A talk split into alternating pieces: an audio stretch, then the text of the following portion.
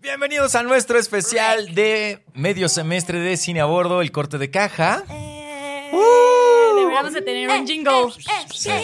Aquí entra el monitor. No, no va a Sal- ser. saludos No. a Mau que tiene el jingle más increíble de todos. Más que ya no nos acordamos. No, Sí, el, otro día, ¿se acuerdan del canal SAS? Que la música era de tararata, tararata. Era, Y como lo que había antes de Fox Kids y Jetix. y Ajá, así, algo ¿no? así. Y salían, o sea, salía la- justo la Z de color azul, amarillo, jóvenes. rojo, algo así. ¿No se acuerdan ustedes? Sí. Somos más jóvenes. Para ver cuál es el punto de esto. La música, el jingle. Ok, ok. Cada quien aportó, yo quería aportar. Y bueno, ya, ya feo. entró ¿Cuál es el punto Diana. de tu comentario? No, es que yo creí que íbamos a llegar a algo. Perdón. comentario culero. Bueno, así, así le damos la bienvenida a nuestra invitada del día Vamos de hoy. bravos. Diana Su. Bienvenida. Estoy muy feliz de estar aquí. Hace mucho que no los visitaba. Eh, desde nuestro especial El Señor de los Anillos, Los Anillos de Poder, y eso fue hace Ya ¿El año pasado? buen, No, ¿verdad? buen. Pues- no Sí, el año pasado. Como octubre, ¿no? Cuando acabó en octubre, a mediados de octubre mucho. del año Sí. pasado. Hace un buen. Pero nos vemos en funciones y ya, ya quería estar aquí. Y en las Gracias por redes. invitarme. Y Y en las las redes. Nos saludamos en el ciberespacio. Y nos queremos mucho. Obvio. Y bueno, yo ya quiero abrir mi cerveza. Ay, no, yo quería esta. Oh. Va, a la invitada. ¿Cuál quieres escoger? Ah.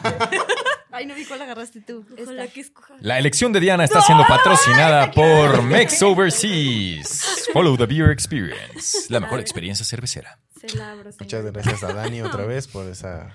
Que además vino y nos refirió sabiendo que íbamos a grabar este especial. especial. Entonces nos trajo ¿para suficiente dotación. eso? Sí. Sí, es un abre, abridor. Entonces ya te dice el nombre de la cerveza o el tipo de cerveza que estás abriendo. Para que vean cuánto. Estaría bueno. Sí, mira. Ábrelo. Creo que no lo estoy abriendo bien, ¿verdad? Lager. Qué babas. Qué babas. Para que veas cuánto te quiero, te dejé mi cerveza favorita, que es la palapita. A ver, dale la- el nombre me de la pasa. A ver, la voy a probar. Gracias. Indiscretamente la volteé. Qué rico. ¡Doble IPA! Eso. Wow. Como que siento que el sombrero me habla aquí al lado por Ah, es que alguna tiene extraña eco. razón. Tiene eco. ¿Tiene- ya. ¿Me, me pasan al sombrero? Ah, claro. Gracias. Va el sombrero de regreso. Bueno, ya se la saben, Mex Overseas para sus mejores cervezas artesanales. A mí hoy me tocó una nueva que se llama Ojos Claros. Wow. Y vamos a ver qué dice el sombrero que es. American Pale Ale. Soy pésimo de ventríloco, por favor, Eres malísimo. No me contraten. ¡Ah, la chingada! Auxilio, tenemos un 3312. ¡3312! Genial. Tómale. ¿Suele pasar mucho? ¿Suele pasar mucho eso? Tenían que estar preparados. Siento que eso les pasa. Ah, nunca había pasado. Ah, ok. Con razón. ¿Qué pedo con Ah. este intro? Ha sido el intro más divertido que hemos hecho en mucho tiempo. Sí, mejor. Taratata. Si alguien diga algo mientras yo sirvo mi cerveza y solucionamos La aquí el musiquita de elevador. Porque para los que están en video, pues la están pasando bomba, pero para quien solo nos está escuchando en Spotify, lo que pasó es que destapé la cerveza y se botó todo. ¿Qué es lo que pasó? Que se desmayó. cayó. Pequeño breve- breviario cultural. Cuando se hace una cerveza artesanal hay un proceso que se llama la oxigenación. Ah. Y hay veces que se sobreoxigenan las cervezas y por eso cuando las destapas pues, hay una erupción. Y ya. Por Y eso, eso fue lo que regresamos pasó. Regresamos. Sin quererlo a nuestra sección de datos inútiles Ah, veo. Pero no fueron inútiles. A mí sí me gustó. Ah, así se llama. Así pero- se llama. Así se llama la sección, pero Nunca son normalmente sí tiene algo de utilidad. Creo que hasta la fecha no he utilizado uno en una conversación, pero puede que este sí Igual lo llegue a este sí utilizar. ya, ya lo van a poder hacer. Exacto. Bueno, después de 10 minutos. Después de 10 minutos de introducción, les vamos a explicar de qué se trata el programa. Entonces, Romy, ¿Yo les voy a explicar? pues si quieres, Sí, sí, sí. para no hablar yo todo el tiempo. Sí. Bueno, les contamos. Eh, este programa, por si no lo han visto, se llama Corte de Caja. Y es porque estamos a mitad del año. Ya, ya pasaron. Pues ya estamos en el mes 7. Pero Ya casi es agosto, digamos. Que quería decir el número de días y que Pen- mejor se la puso pensó fácil. el número de meses que hay en un medio año, ¿eh? Como que dijo. dijo, bueno, déjenme hablar, caray. Perdón, perdón. este. Son seis. Son seis. ¿Son seis? Seis. La mitad del año, seis. No, este. Y pues bueno, hemos visto muchas películas, aunque en realidad no tantas, a lo largo del año. Eh, y pues lo que hacemos cada mitad del año y al final del año es hacer un review de todo lo que hemos visto y pues compartir nuestras favoritas, eh, las que no nos gustaron tanto y demás categorías que vamos a tener el día de hoy. Exacto. Así que bueno, recuerden que este va a ser un review de todo este año. Perfecto. Eh, solo una anotación. Hay personas en esta mesa que vieron ciertas películas nominadas al Oscar en el tiempo en el que se estrenaron en Estados Unidos o en festivales o así. Y hay películas que desafortunadamente en México se estrenan hasta mucho tiempo después. Entonces, estamos metiendo aquí, vamos a procurar meter un poco de todo, sobre todo guiarnos un poco con el calendario de estrenos en México, porque si no, nunca vamos a poner estas películas en ninguna lista. O sea, no estuvieron en la Exacto. lista del año pasado y no van a estar en esta y, y son excelentes cintas, ¿no? Pero bueno, vamos a empezar. Entonces, O empezamos sea, las con una de personas mejores. es- son Diana. ¿Qué onda? Nosotros no vimos ninguna antes, ¿verdad? Es que el año pasado que armé mi lista de lo mejor de 2022, Tar, por ejemplo, es mi primer lugar.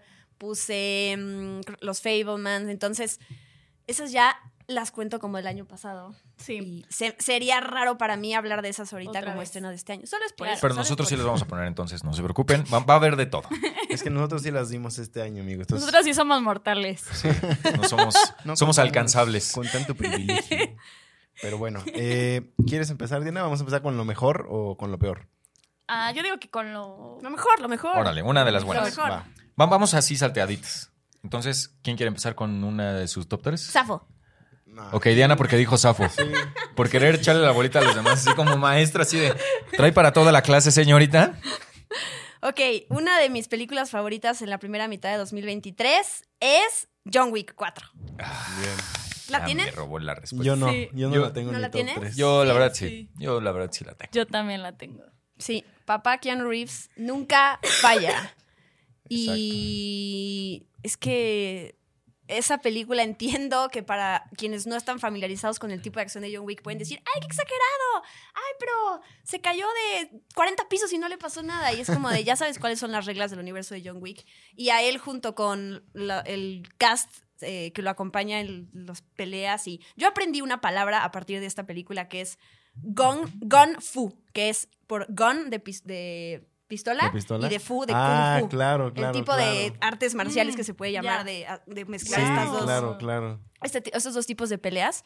Y es que Hiroyuki Sa ¿cómo se- aquí, aquí lo tengo apuntado. Hiroyuki Sanada es quien hace eso. Y Mm. recuerden que es la última película de Lance Reddick. También por eso quería Sí, Ah, es sí, verdad. que Sí, falleció. cierto, falleció después. A la mi- casi ya iba a estrenar la película y falleció. Sí. Sí. Sí. No, y además, o sea, ahorita que mencionas como la gente que no está acostumbrada a ese tipo, a la- al tipo de acción de John Wick, o sea, en realidad creo que es mucho el tipo de acción de las películas de acción, ¿no? O sea, como que eso así de hacer todo súper exagerado y, y que sea una acción así, que obviamente nunca en tu vida vas a ver, eh, más Sí. que en las películas, son parte de y son parte al 100% de las películas de acción y es la base de las películas de acción. Y que haya un perrito. Eso. Y que haya Que perritos. todo se deba a un perrito. Y que todo sea un perrito y que sí, sí, sigue, claro. siguen saliendo perritos. Y, y actúan increíble. O sea, Sí, por supuesto. Por supuesto. Yo, o sea, sí, la tengo igual en, en mi top. Y a mí lo que más me gusta de la saga en general es el universo que creó, ¿no? Y este mundo de asesinos, el Hotel Continental, Mm. Esta forma de, de pagar con estas monedas Con de monedas, oro, sí, sí, que sí. todo cuesta una moneda, así sea Sí. limpiar un cuerpo o sea asesinar a 50 cuates, todo cuesta una moneda de oro. Em, como las reglas del Continental, ¿no? Así de no, no se Sí, puede a partir matar de aquí ya no de puedes matar, claro. Continental. Y que ahí viene la serie. La Ah, serie sí, de la serie del Continental. No, no, no, no, la serie de Continental. Sí. Estrena en Sí. Prime Video este año. Este Y viene la película de Ballerina que se va a hacer spin-off con Ana de Con Armas. mi novia. Y, y- Platónica. y- y por eso creo que es súper importante el punto que dice Pete. O sea, eh, el universo de John Wick permite este tipo de spin-offs que del cual no dependemos de, de un actor principal. Que digo, sí, Keanu sí es parte de, de todo este fenómeno. Pero, pues sí, ahora vamos a tener el, con- el Continental, Valerina, que pues sí son... O sea, ya estando en ese mundo de toda esa exageración del Kung Fu y todo eso, es- o sea, se viene. No, muy y a mí sí me emociona mucho ver a Ana de Armas. Por, por su- en lo que sea. Lo hizo muy bien en la última de James Bond. Exacto, en la de James Bond es como todos nos quedamos de, denle más escenas Sí. a la Sí. mujer. Y bueno, ya después Sí. le dieron la película de Ghosted, que hay, la película en sí no está tan cool, pero pues ella hace sus stunts, hace cosas padres, ¿no? Eh, a ver, ya nada más para cerrar el tema de John Wick, a menos de que alguien tenga otra cosa que decir. Nope. Al final, ¿John Wick está muerto o sigue vivo? Sigue Yo- vivo. Para mí sigue vivo. Sigue Sí, vivo. Yo, creo que también sigue. Entonces, ¿todos somos Team Sigue Vivo? Sí. Ah, Team no hubo vivo. polémica. Team Corazones de Pollo que no. Que quieren matar al... No, ¿cómo creen? No. No, pero la verdad es que sí tendría bastante sentido que siga vivo y que lo hayan matado, o sea, hayan puesto su tumba para que ya nadie más lo Para persiga, darle ¿no? paz. Sí, exacto. Y ya la merece, la verdad. Además, peores balazos y peores cosas le pasaron como para que nada más con esa valilla ya se lo hayan chutado. Sí, eso Claro, sí. claro. De acuerdo. Sí, después de todo lo que tuvo que hacer para llegar a ese punto, no manches. Pero bueno. ¿Seguimos? Por John Wick, sí. Sale, a ver, Lalín, tú que no tienes John Wick dentro de tu top, dinos una de tu top 3. Eh, pues ya me voy a ir con un peso pesado. La verdad es que Into the Spider Across the Spider-Verse sí fue una de mis películas favoritas de este año. Aquí se sabe que Spider-Man es mi superhéroe favorito, entonces Chócalas. sí, este Se puede ver. se puede ver, se puede apreciar.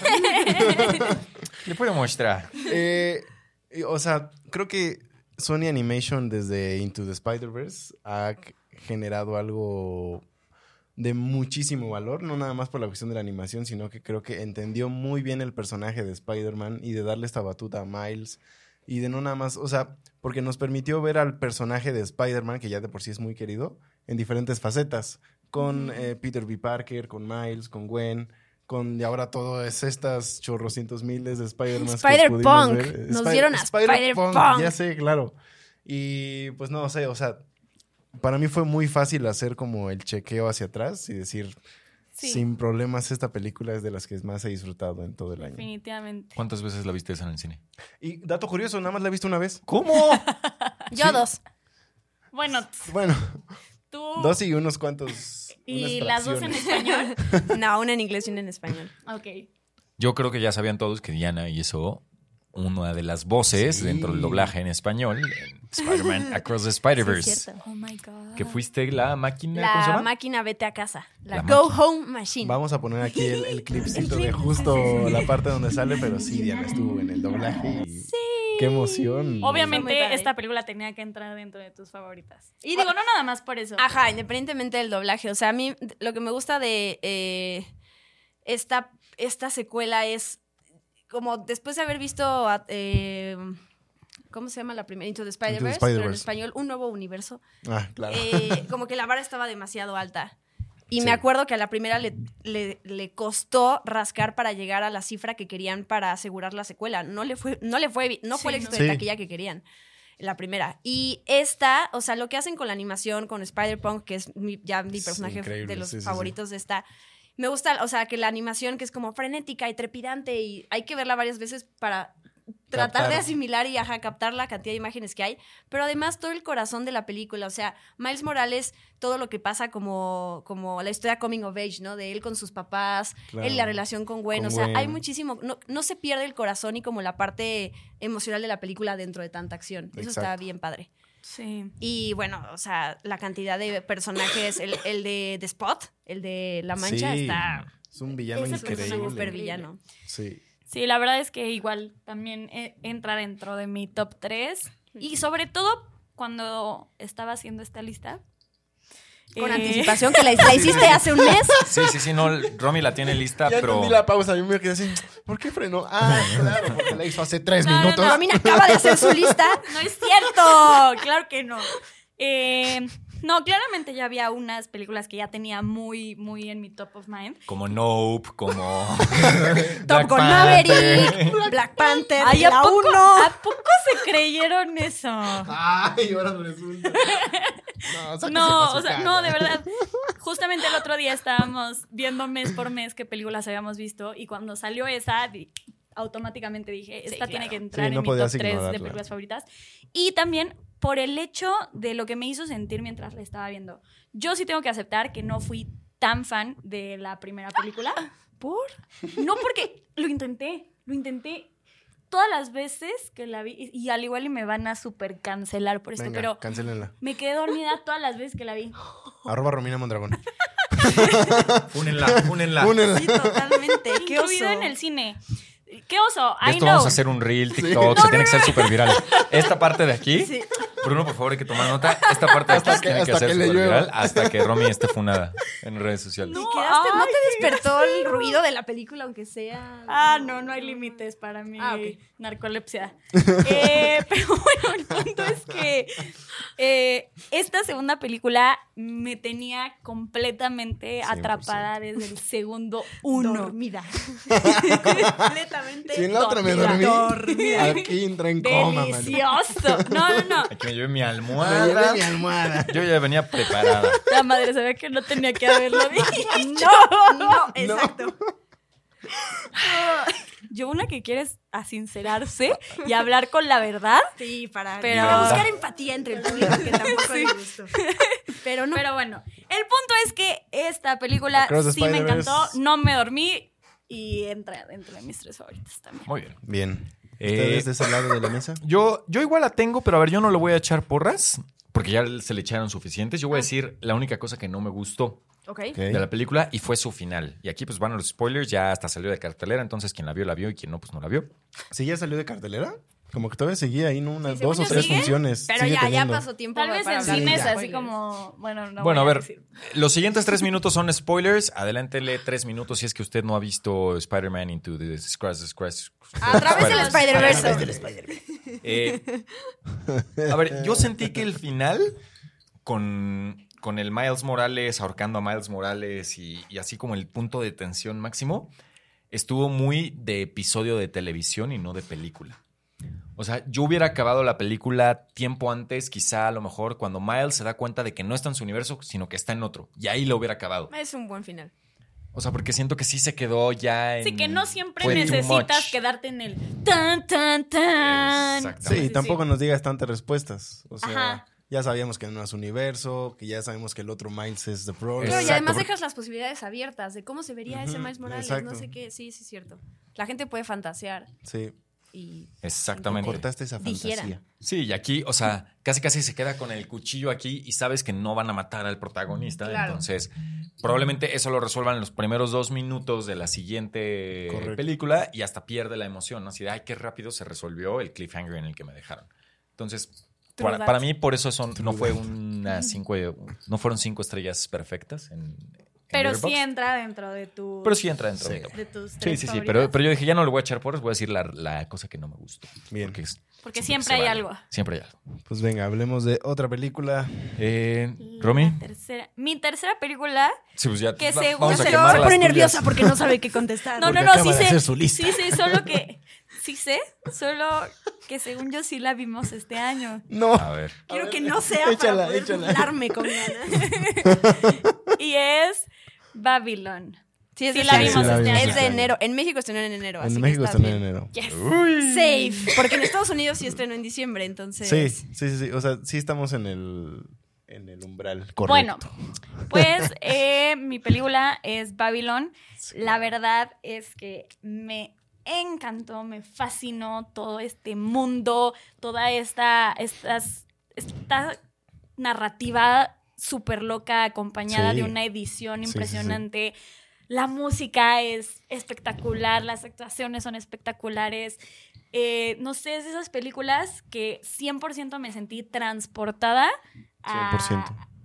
a- a- ahí, ¿no? O sea, me sentía en los sets de Hollywood eh, y no sé, me, me- me encantó. Entonces, Babylon. Babylon. yes, Babylon. Babylon for the win. Sí, bueno, yo nada más agregar que sí, la, la música hasta se ha convertido algunas de las pistas en, en temas que hemos bailado en fiestas. Vaya que sí, vaya que sí. El score. Sí, es cierto, Y vaya que se han bailado. Sí, sí, sí. O sea, y es el score, no es una canción de un artista famoso. O sea, gran es el score que lo hemos metido en fiestas y que lo hemos rockeado hasta morir. Entonces, creo que sí, gran merecedora, merecedora de la lista, a pesar de que Hollywood la haya odiado. Pero bueno, pues por algo Hollywood está pagando el karma, ¿no? Qué fuerte. Ya, pa- para, para cerrar el tema de bajo. el tema de Babylon, Aquí, ¿ustedes qué son? Eh, porque hubo mucha polémica con cómo cierra la película, el final de Babylon. ¿A ustedes les gustó? A mí o sí me gustó.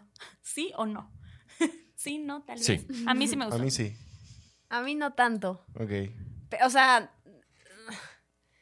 no sé, como que esta secuencia de imágenes que le ponen en la pantalla al, al personaje de Amani se me hizo como muy, no sé, forzado. In your face. Qui- Quitó un poco lo poético que venía manejando un Sí. poquito la película. No me gustó eso mucho.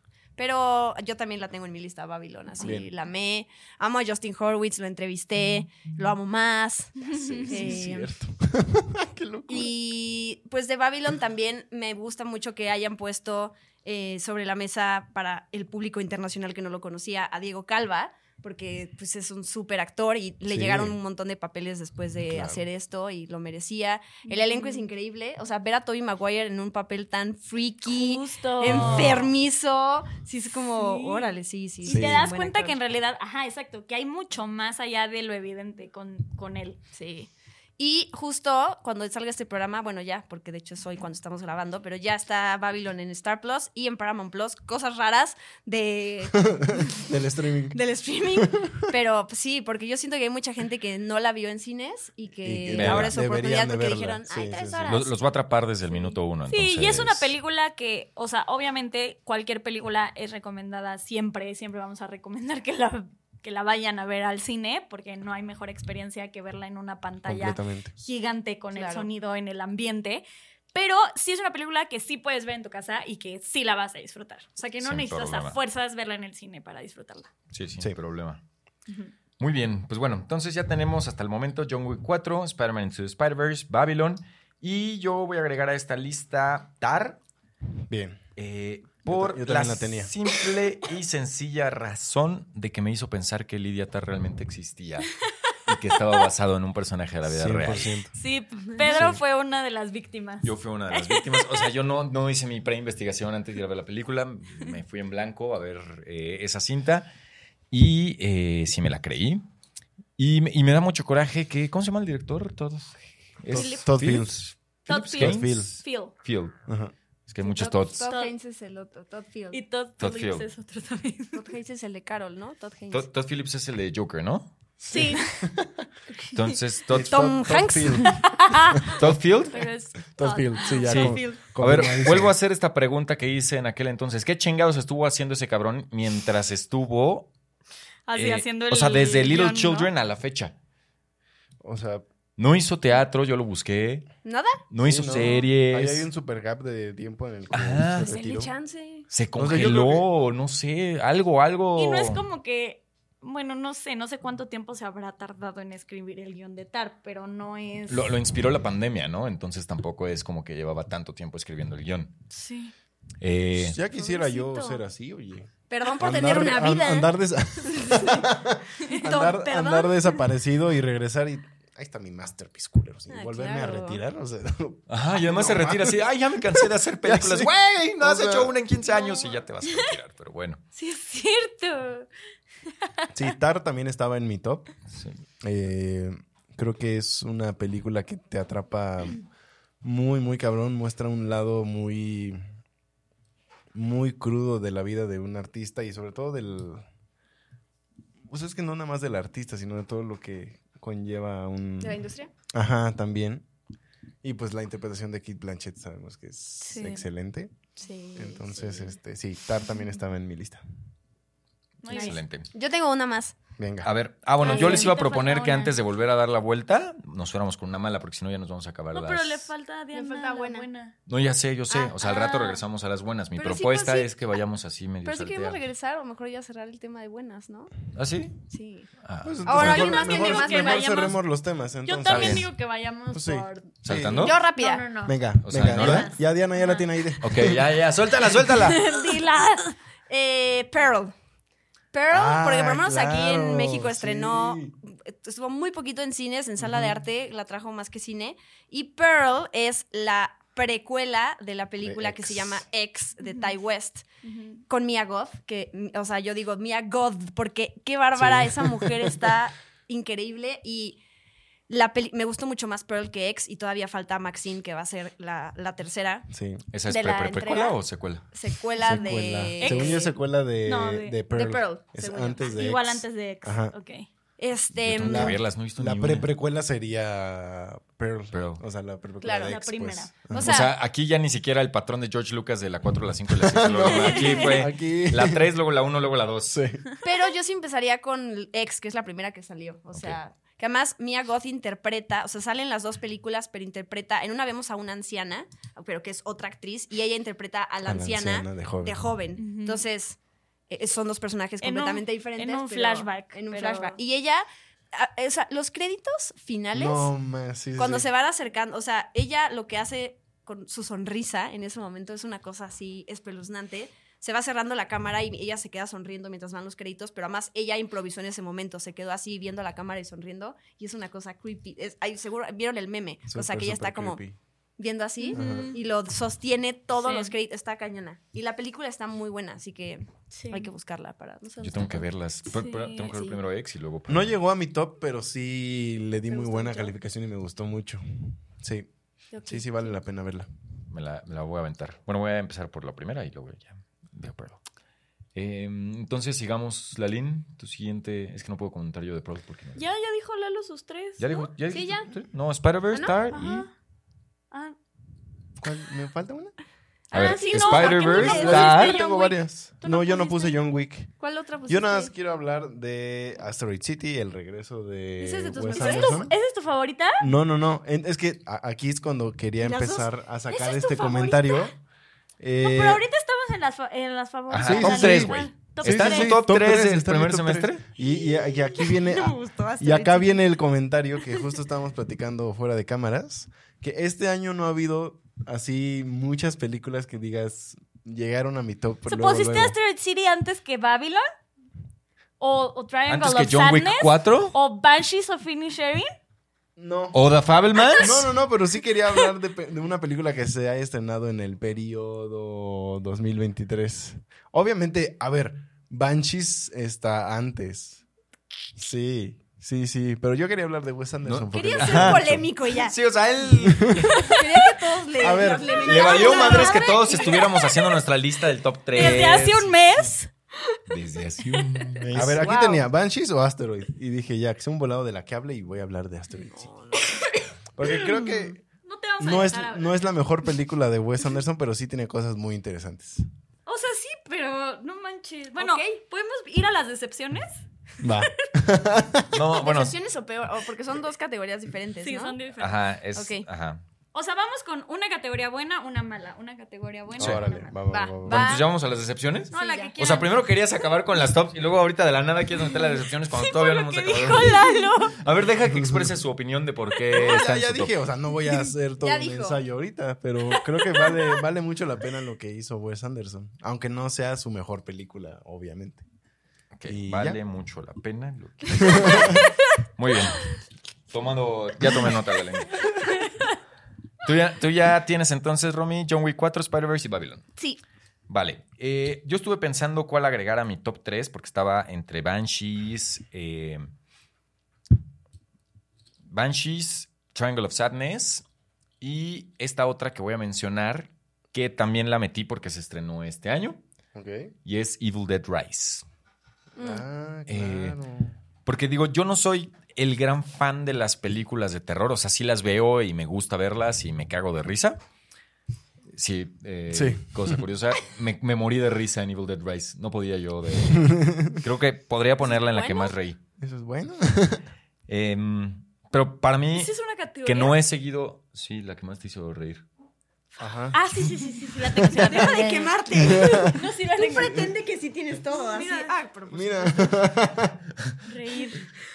Y nada más tiene Todavía no tiene respuesta, pero probablemente ya tiene la Y lo tapa. Sí tiene, mira. Sí tiene. Está mal escrito, pero... Ok, para los que solo nos están escuchando en este momento, Romy le está enseñando su cela a Diana, Porque no me creen que sí enseñando las que sí hizo la tarea. Sí la hice. Eh, pero bueno, para mí que no he visto nada de la saga previa de Evil Dead, o sea, que creo que vi la primera película y, ya, y no, no vi más. Eh, El remake de Fede Álvarez, ¿no lo viste? no, no, Mm. no he visto mucho No de, Evil Dead. Rise. De Evil Dead, perdón. Y bueno, simplemente la historia de Evil Dead Rise y toda la cuestión de, de cómo va manejando los. cómo va manejando el terror. eh, los personajes que están dentro. O sea, incluso creo que llegué esa vez y, y les conté a Lalo y a Romy que, que me pareció muy curioso el intercambio de roles entre los hijos de la, de la que es la protagonista y la que se vuelve endemoniada, porque normalmente pues sí ves como al hombre y la mujer y cada quien como en su rol tradicional, ¿no? De, de la mujer es la que está indefensa y el hombre es el que eh, va a salvarla. Y aquí es un poco al revés, digo, al final del día pasa lo que pasa, pero eh, él es como muy afeminado, ella es como muy eh, pues, tosca, muy, muy brusca. Entonces, desde cosas tan sutiles como eso me, me gustó bastante más. Todo el diseño de producción, los efectos especiales, sí, siento que sí merece un lugar en el top. Sí, está buena. Ok, ok, ok. Bien. Muy bien. Más una presentación de título impresionante. No, O sea, cuando no- sale Evil Dead no Rise. ¿Está ¿No increíble? la viste? No Yo tampoco la vi. Ya está en HBO Max. Sí, como desde hace un mes, además. Hay que verla. Ahorita la ponemos. Ahorita. Ahorita. Vale, entonces. Vamos entonces ya mejores, ¿verdad? Falta Diana. No, falta No, Diana. ya. ¿Cómo? A ver. Hasta dije cuatro. Ah, John Wick 4, Pearl y Spider-Man. Una, Sí. dos, tres, Ah, cuatro, sí. dije. Sí. Bien. Ok. Entonces, ¿nos vamos a las peores tres o a una. que Peores sea una sola? tres. Peores tres, sí, ya de una. Sale. Peores tres. A tirarle a, A tirar las tantita peores. mierda. Ok. ¿Quién quiere empezar? Em, Romy, porque habló. ay, ¿yo? Porque Sí. dijiste, eh. Bien, bien, bien. Sí, sí, sí. Se, le- se le aplica la misma que se le aplicó a. Diana. Exacto. Ok. Exacto. Número uno, Ant-Man and the Wasp. Quantumania. Sí, Quantumania, sí, sí. Quantumania. ¿Esa está en la lista de alguien más? Ah, como no, en la mía. Perfecto. Con mención honorífica a Modoc. ¿Qué pedo? Entonces, ¡Qué bárbaro! Tres coincidimos en que. ¿Quién chingados aprobó es la peor eso? que hemos visto. ¿Cómo echaron a perder ese personaje? en ¡Qué una mala, película? qué mala película! Sí. O Qué sea, bárbaro. de verdad que yo salí del cine y dije, ¿qué? O sea, acabo de perder tres horas de mi. Además, de todo lo que. El distintivo de Ant-Man, el encanto que tenía de estas cosas de hacer grandes chicos. O sea, en esta película se pierde todo eso. Es como Sí. una plasta ahí de, de, de Bill Murray saliendo por ahí. Eh, con Modocs. Y Sí, como, y, y esta parte, esta parte wannabe homenaje Star Wars Ah, bueno, sí, es la otra extraña que la cero galaxia, funciona, ay, sí. o sea, Y también es raro porque a mí en su momento lo que me emocionó fue ver a Jonathan Majors como Kang ahora sí y ahorita ya es como no sé Bueno, ahí también sí. Pero en ese momento- pues, sí. en ese momento todavía no. Pero a ver, fuera del escándalo que, que envuelve a Jonathan Majors, está cañón como uno de los superhéroes que no es de los más poderosos del universo Marvel vence al nuevo Sí, gran villano de la Sí. de saga, saga multi, o sea, Claro. Exacto, o sea, Sí, eso sí. Thanos sí llegó y le rompió la madre a A Hulk, todos. a Thor y a Sí. quien quisieras. Todos. Y este güey lo venció Ant-Man. Sí, sí. Eso fue el, el peor error yo creo que pudieron hacer con ese personaje. Sí, sí, sí. Sí. Kang merecía otro tipo de introducción al mundo. Y del- también porque siento que él fue lo único que más o menos como que sostuvo la película Sí. eh, hasta ese momento. Pues hasta sí, esa y- batalla final que es como, güey. Y la escena post créditos que está padre porque es ver a Loki, ver a Mobius otra vez Sí, y, sí, sí. y que están los Kangs ahí dices como de ay, Sí. ¿qué te quedas de Ant-Man and the Wasp Quantumania? Que quiero ver la segunda temporada de Loki. O sea, Sí, claro, sí. Entonces, eso está muy, muy mal de una película. Sí, cuando eso es lo que más te llama la atención, pues la cosa no va para ahí. Y faltó Michael Peña, definitivamente. Sí. sí. Cañón. Sí, faltó un buen guion hecho como por Faltó un buen guion. Edgar Wright que hizo el, guion de la primera y que por eso fue como muy diferente a las demás. Sí. Y le daba esta chispa al personaje, pues creo que... Y también CGI malísimo, o sea, con este Sí, modo también. que porquería, o sea. Sí, ya por favor, Marvel, tómense su tiempo para hacer el CGI. No importa si nos dicen se va a retrasar un mes la película, con tal de que haya Sí. buenos efectos Sí. especiales, aguantamos. sí, no nos hacen falta en este momento películas de Marvel. O sea, podemos esperar. Eh, pregunta, ¿alguien está viendo la serie de Secret Invasion? No. ¿Y ¿Y qué qué tal? tal? Me sentí muy especial. ah, Ah, no me está gustando, la verdad. O sea, llevo tres, falta que va el cuarto. O sea, es que el otro día platicaba con alguien. Me da mucho coraje de mí misma tener, saber que la estoy viendo porque me estoy forzando porque es un producto de Marvel. Y entonces Mm. algo va a salir ahí que va a conectar con The Marvels. Pero también digo, y bueno, y si no la viste, no pasa nada. O sea, déjala de ver. Creo que ya la voy a dejar de ver. Este, pero sí me da mucha tristeza producto tras producto que sale de Sí. Marvel, que es así de. O sea, nosotros dejamos de ver Miss Marvel, dejamos... Bueno, yo dejé de ver Ay, Miss Loki Marvel empezó increíble y luego se fue así. No, no vimos Cayó. She-Hulk. No vimos No vimos She-Hulk. Ah, O sea, bueno, la- Que She-Hulk sí me estaba gustando. O sea, algo muy diferente a lo que normalmente entrega Marvel. Y pero- dicen que acaba bien, que rompe la cuarta pared y que está muy cagado porque Mm. sale Kevin Feige, no sé qué. O sea, yo tampoco la terminé de ver. Pero es Pero eso, es que o justo ese es el punto. O sea, no te hace decir, Sí, ya no hay hambre quiero de terminar ver de ver serie. esta serie. sí, o sea, sí. ya Sí, o sea, ya es un tengo que Sí. para que yo pueda en- encontrar todas las referencias cuando Sí. vaya a ver una película. O tengo que porque ya la empecé y pues puta, qué hueva dejar una serie a medias. Pero, Pero, pues, creo que sí la voy a dejar a medias, ¿eh? La verdad. Hasta que salga en, en, en trending el spoiler del último episodio y todos nos enteremos. y Sí, exacto. "Ay, De- el resumen. salió la neta es ya". que tengo muchas series antes, o sea, Sí. en mi lista Sí, antes. sí, ya sí, también sí. la voy a dejar de ver. Bien. He dicho. Ya la, ya la convertimos a la-. Exacto. Bueno, después del breviario cultural, eh, seguimos. A ver, Lalin, tú no tuviste Ant-Man, entonces dinos una de No. tus. Eh, la peor película que vi este año, sin duda alguna, fue Caballeros del Zodiaco. Qué horrible película, culerísima. Aparte, me da, a mí me da mucha pena porque nos invitaron. Y para empezar, entras a la sala y había, había como cuatro güeyes disfrazados. Y a mí, o sea, a mí me da mucha pena por ellos porque de verdad les entregaron una película muy mala, muy mal hecha, mal actuada. Imagínate mal haber guion, hecho, ma- tomado tu tiempo para hacer tu cosplay y que... Sí, sí, sí, o sea, una cosa horrible. Y luego sales y, y te dan el clásico papelito de, ah, ¿nos puedes dar tu opinión? Y yo, puta, ¿de verdad quieres que te dé mi opinión? y pues ya ahí como que medio das tu opinión. Yo sí puse ahí que no fue una buena película, pero... eh, Con razón no nos han seguido invitando. por razón ya no nos han invitado. Por eso no nos invitaron a Spider-Man Across the Spider-Verse, pero bueno. Pero no sé, madre. Eh, sí, Caballeros del Zodíaco, la verdad, es una muy mala película. Sí, le fue muy mal. Yo no puedo comentar porque después de la opinión de Lalo no la fui a ver. Muy, muy mala, de Sí, no. verdad. Creo que solo Lalo la vio, entonces nos quedaremos. De esos con- diálogos que dices, de verdad, alguien aprobó esto. O sea, Sí, sí, toda la película es un alguien aprobó esto. Exacto. O sea, no se les hizo raro cuando lo escribieron, no se les hizo raro cuando lo leyeron, no se les hizo raro cuando los personajes lo dijeron. Y, y la copia más cabrona de X-Men 3. Todo el final de X-Men 3 es el final de Caballeros del Zodíaco. cañón. O sea, no sé ustedes qué opinen, pero luego a mí sí me da coraje escuchar esto. Por eso es a lo que voy. A mí me da coraje escuchar esto. eh, y estas producciones que se les da, pues digo, no, no es como que les den la gran cantidad de dinero, pero pues bueno, o sea, un No, presupuesto. pero, pero ya, ya los presupuestos tiene. de hoy en día es bastante Exacto. Y neta, hay, hay 100 dólares. tantos, tantos cineastas eh, tan buenos que hacen productos cañones y que se quedan ahí, se quedan en la oscuridad y se quedan en las sombras y vienen y nos entregan estas cosas, no sé, o sea, siento que digo, obviamente es parte de la vida y es Aquí hay de- insertar el meme ese de. No, no estamos pidiendo qué, pero mire lo que nos entrega. ¿Cómo, cómo va ese meme? Sí, No sé cuál es. Ay, el sí, el de la señora que estaba en un meeting y le dieron una- un topper con frijoles. No sé qué meme es Yo ese. tampoco, pero suena Pero bueno, increíble. suena a que sí aplica en este momento. Pero mire, a ver, se los voy a enseñar. A ver, Tú ya- sigue. ya lo Lalo. voy a Pero no, nada más, o sea, eh, No sigue lo que yo lo tú sigue. No, sigue. No, pues es que ya acabé. Bueno, entonces... Solo es eso que a mí me da mucho coraje saber que. Entiendo. que hay- Que ese hay- presupuesto se pudo haber ido para algo mejor. Ajá. Exacto.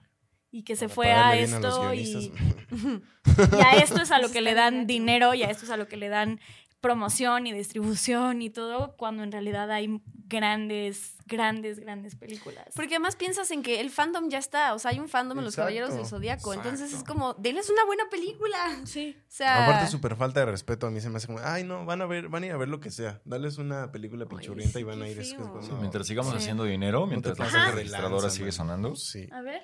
es este. No es Nunca obligación darnos Ah. bla, pero mira, pero vean lo que nos están dando. ¿No lo habían Ya, ya visto? entendí. es una, Sí, es- sí, sí, es sí, lo había visto. No lo había visto. Eh, Diana, tu película, una Ah. de tus bottom three. Eh, Shazam 2. Ah, Shazam, bueno, sí. Furia de los Dioses. Qué bárbaro. Me desesperó grueso esa película. Porque, o sea, yo entiendo que el punto es acompañar a un jovencito que tiene superpoderes como cualquiera de nosotros y tenemos, ¿cuántos años tiene este Billy Batson? ¿13? ¿15? Se supone que ahí? tiene como 14, Como, 15. 14. ajá, 14, 15, ¿no? Y entonces, pues claro, lo usas para tonterías, para ir al Oxxo y Y- sí, sacar este, un refresco, chela o sea, ajá, una, una cerveza. Pero esta película, o sea, y, y entonces te desesperan sus decisiones porque es como de, dude, no. Pero en la primera película ese es el encanto y ese es como la dulzura sí, del sí, sí, sí, personaje. sí. Pero en esta segunda, a mí ya me, o sea, me frustró muchísimo el personaje, me pareció Sí. un imbécil. sí. Y claro, también viendo a Zachary Levi, creo que sí eh, no supieron cómo como que darle la vuelta a esa parte a nivel guion y desarrollo de personaje, que, que ya, ya Ya. nos estableciste cómo es, ya sabemos que su mentalidad es diferente porque es más joven, pero ya también, o sea, no supieron yo creo qué hacer con ese personaje. Y luego tiene un super elenco, o sea, Helen Mirren, Lucy Liu, Sí, súper em, el encaso. Está Rachel Segler, que son completamente desperdiciados esos personajes así como villanos. Eh, no, o sea, y Sí. pobre porque el director David F. Sandberg le fue tan mal en críticas también y en taquilla que sí dijo, me voy a regresar a hacer aquí? películas de terror. Porque él, él hizo Annabelle 3, hizo, no sé si Lights Out es de él, pero ¿Ah, sí, sí? dijo, voy a regresar a hacer películas de terror. Que está muy gacho porque pues te atiendes a que recibe las críticas, o sea, Pues ni sí, modo. o sea, tomas el balazo y te regresas a cosas que sabes que puedes trabajar mejor, pues Sí, ni modo. pero pues estuvo sí. muy activo en redes después de todos los comentarios que recibió la película, escudándose, defendiendo, diciendo, pues yo estoy orgulloso de la película que hice, ya saben, así. Sí. Eh, y sí dijo que se iba a regresar al terreno del terror, en donde le ha ido mejor. Uf, qué fuerte. Sí. Yo no la vi. La presión social acabó con él. Sí, sí, sí. Qué malos somos todos. Todavía venimos y la ponemos Pues en no, esta lista. exigimos Así no se calidad. puede ya. Exigimos calidad. Es Sí, yo, también concuerdo con esa elección de Shazam 2. Sí, yo sí salí así como de. O sea, sí la noto dentro de tu top. No, no, no, no, no, no la puse, Oh. pero sí concuerdo mucho con esa Ah, elección de ponerla en las peores de las. ¿Nadie más la puso? ¿Ustedes tampoco? No la vi. Ah, no la vieron. Yo sí la tenía considerada, pero tengo otras dos que de plano también ok, odié. Va. Eh, va. ¿Me va? ¿Me va? Bueno, pues yo puse en mi lista a Que Viva México. No la vi, ¿sabes? No, No, la escuché veas. ni una sola persona, ni una que le gustara esa película. No, no, no hay nada que gustar. O sea, siento que ya no existe espacio para ese tipo de películas en el país, con esta sátira caricaturesca de, de quiénes somos los mexicanos y además hecha por un mexicano, o sea, con la familia que es eh, incestuosa, con, con el padre pobre que vive en el pueblito más alejado de México, pero que a pesar de que es pobre, tiene 50 hijos. O sea, ya esta caricatura de México ya hay que irnosla sacando de la cabeza. O sea, yo la verdad es que no puedo tampoco dar un comentario completo porque no la vi completa. Me tuve que salir del cine porque no había más que ver. O sea, ya. ¿Te saliste del cine? Sí. ¡Wow! Eso está cañón. Sí, sí, Eso sí. está muy fuerte. Y Luis Estrada además, tío, o sea, hizo El Infierno y tiene ahí cosas... O sea, sí, o sea, y esta es una película de Hace años. Sí, sí, sí. Sí, o sea, Y dura como que- tres horas. Pero es Dura como. tres horas. En su momento funcionó. Siento que ahorita ya no. O Ahorita sea, ya ya. No, además tiene un personaje que, que de plano es vomitivo, así que es como. O sea, toda la película trata de un cuate que salió del pueblo y triunfó en la gran ciudad, y entonces ya es como el, el gerente de una, una compañía. Y tiene a su esposa, y entonces son como los New Rich. Bueno, él es el New Rich y la esposa, como que siempre ha sido de Alcurnia. Entonces, pues ahí la van mediando. Alcurnia, me gusta la palabra. Es una gran palabra, ¿no? Es que es, un- es gran inclusive. palabra, ¿no? Este. Y, y Quería entonces. decirla a huevo, así seguro. Dijo como, ¿cómo saco la palabra alcurnia para verme tan, tan intelectual en este programa? La tengo preparada. No fue así, pero salió. Salió bien. Em, y entonces recibe la llamada del, del papá que le dice: Hijo, tienes que venir al pueblo porque eh, no nos van a dar la herencia del abuelo a menos de que tú vengas. Entonces, por favor, ven. Y entonces es como el choque de entre la familia que ya es de la gran ciudad con el pueblo, ¿no? Pero antes de esto, este cuate eh, tiene al jefe, que, que, pues es el, el dueño de la fábrica, él es el gerente y tiene al jefe que es el dueño. Y el jefe es el güey así de, ay, qué buena está tu secretaria, dile que venga y se siente en mis piernas. Ay, que- no, no. O sea, con Sí, ese tipo ya, de comentarios Ya dices, abandonemos ya, eso, o por sea, favor, ya. Ya, ya ni siquiera tienes que ser eh, como generación centennial o ser una persona woke como para que te moleste ya ese tipo de Claro. personajes y de Sí, comentarios, sí, ¿no? sí. Entonces, me pareció vomitiva que viva México y ojalá que ya no se hagan películas de este estilo en México. Bien. Bien. Excelente. Fin. Este. Qué fuerte. pues sí, no, no hay nada, creo que no hay más que sí porque otras, la personas en la- es que yo no la vi. Ah, no La pueden ver en. Netflix o Está pueden no verla. O pueden no verla mejor. Es la anti-recomendación del día de hoy. Sale, nos quedan, a ver, a Diana le queda una, Sí. a Romy le quedan dos. A tú empezaste, Romy, a ver, danos otra. Ok. Eh, No veas mis notas. Ya te Sí, sí, no copies. no estoy copiando. puso la de al lado. Es. Ay, ay, ay, ay, ay, Pero ya. en el micrófono. Pero no me acuerdo, no me acuerdo si, si esta sí es del Ya 2023. tengo en la punta de la lengua, pero No, ¿verdad? Creo que no es. Dila, dila, tú suéltala. Pinocho Disney es del 2023. El año pasado. Es del año 2000. pasado. Maldita sea. Este, ok. Ya sé cuál. A ver, a ver, a ver, poner a ver. Dilo tuyo, dilo tuyo.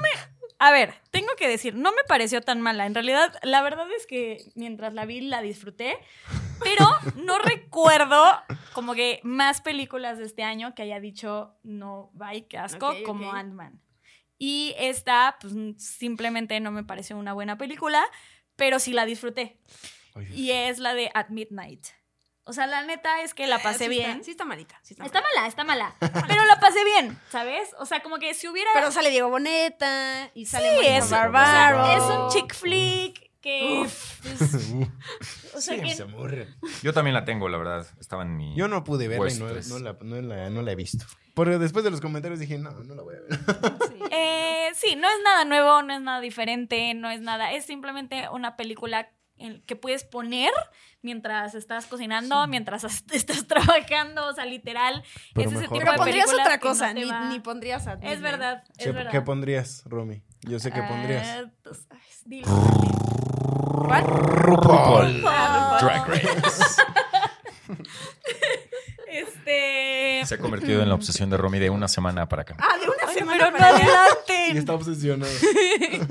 Este. Amo. Amo. Ay, güey, estoy sudando. Bueno, el punto es que. Me puse nerviosa. Ah, va. At Midnight, eh, sí, es de, entra dentro de mis peores. Este, Bien. Estoy de acuerdo. Por dos. ¿Tú también la tienes? Sí, yo también la tengo porque más allá de que es una película que puede llegar a entretenerte un rato si estás obligado a verla, eh, está pésimamente hecha, no encuentra como su tono de comedia, de repente quiere ser una cosa, de repente es otra. Ah, sí, porque también tiene cosas en cuanto a estilo que no tienen sentido alguno. O sea, este como estilo que quieren meter como de los 50, pero pues cero se siente que es de los 50. Además solo lo hacen como en una o dos escenas y luego ya lo dejan de hacer. Ajá, y lo hacen al final, así como, ¿sabes? Este, no sé, tiene cosas que sí, no, no tienen sentido y, y me gustan ese tipo de películas justo porque las puedo poner mientras estoy haciendo lo que quiero y ya, bye. Pero pues en realidad no me aportó nada, ni me, Sí, no. ni me vino Y ni es me feel fue. good movie. O sea, si alguien quiere ver algo así como súper. Sí, súper- ajá. Y- Pero miren, ahorita en mis sorpresas yo les voy a Sí, dar que una no película haga- que, que sí está mejorcita. Ok. ¿De ese estilo? De ese estilo. Mm, Ok. Va. Eh, yo quiero agregar a la lista de las peores del año a El Exorcista del Papa, protagonizada por Russell Crowe. A mí no me gustó. Pero ya tiene su segunda parte, ya le A Diana solo porque, solo porque entrevistó. Porque lo entrevisté y me, me compraron y me pagaron 100 mil pesitos para hablar bien de esa película. Es- ¿Cómo crees, ¡Qué valor! Obviamente no, lo dije en La broma porque Romy. Ay, güey. la gente realmente piensa. Pagan chido. Y lo diría así. eh, O sea, aquí. tú eres parte de la élite que está no hablando de The Sound of Freedom. Te pagaron por eso, ¿verdad? Ingenua, por pinches favor. Güey, te juro por mi vida. Te juro. Te juro que dije, no mames, mames. No, nadie. O sea, yo Nadie es que paga. más bien era una bromita. Un chascarrillo. Porque te lo Para dijeron. aquella gente que genuinamente piensa que alguien de nosotros nos pagarían porque Sí. nuestra opinión importa tanto para boicotear Exacto. una película o que una película le vaya muy bien. No, Exacto. no, mi amor. No, No. mi amor. No, mi ciela. No, mi ciela. Ojalá y. Ojalá. Ojalá. eh. Y además esas cantidades. Sí, Sí. no manches. Y Romina, ¡wow! ¿Qué, ¡Qué, cómo? afortunada! Sí, real. Yo dije, no, pues con razón, obvio. O sea. Con eso te fuiste a Disney, ¿verdad? Entiendo por qué te gustó. Si a mí me dicen algo, No, si a mí me pagan 100 mil pesos porque me guste, me gusta porque me, Me gusta gusta. porque me gusta, güey. Así sea Ant-Man, así sea at Midnight, que, Que viva viva México, cualquier me gusta. o sea, váyanla a ver todos. Bueno, ya. No añadamos más del exorcista del Papa más que no hay a que mí. A mí en lo personal se me hizo una mala película. O sea, a Lalo no le llegaron al precio. A mí no me llegaron al precio. A mí me ofrecieron nada más 90 y pues dije, no. no, chavos. así No hay equidad. Así no baila el En perro. la paga. Y ya. Yo la vi, me o sea, me pareció ok. O sea, tampoco me, me pareció terrible ni buena. Es que llega un momento en la película al final. O sea, que de repente toma un, ton- un tono como de. O sea, no vas a dejar mentir, como de tipo superhéroes y que- de que el Un arma de poquito, acá y como que de repente se transforma el enemigo y. O sea, seguimos hablando de un exorcista, ¿no? Y al final tiene una tipo iniciativa Avengers que es así como. ¡Ay! No mames, o sea. Muy bueno.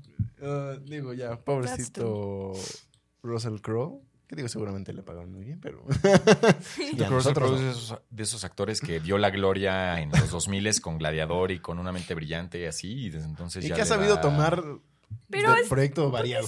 muy de todo. bueno. O sea, él Claro, es muy, muy en bueno, pero creo que Sí, no Thunder. No, Pero no como la ya agarró su clímax, ya es como, pues ya, lo que salga, lo que... Sí. O sea, acepta proyectos sin pensarlo Sí, mucho. su estrategia no, no está siendo la mejor, pero pues bueno, lo recordaremos siempre como máximo décimo meridio. Sale. A ti, Diana, te queda una. Ah, Tienes sí. Ant-Man, tienes Shazam 2.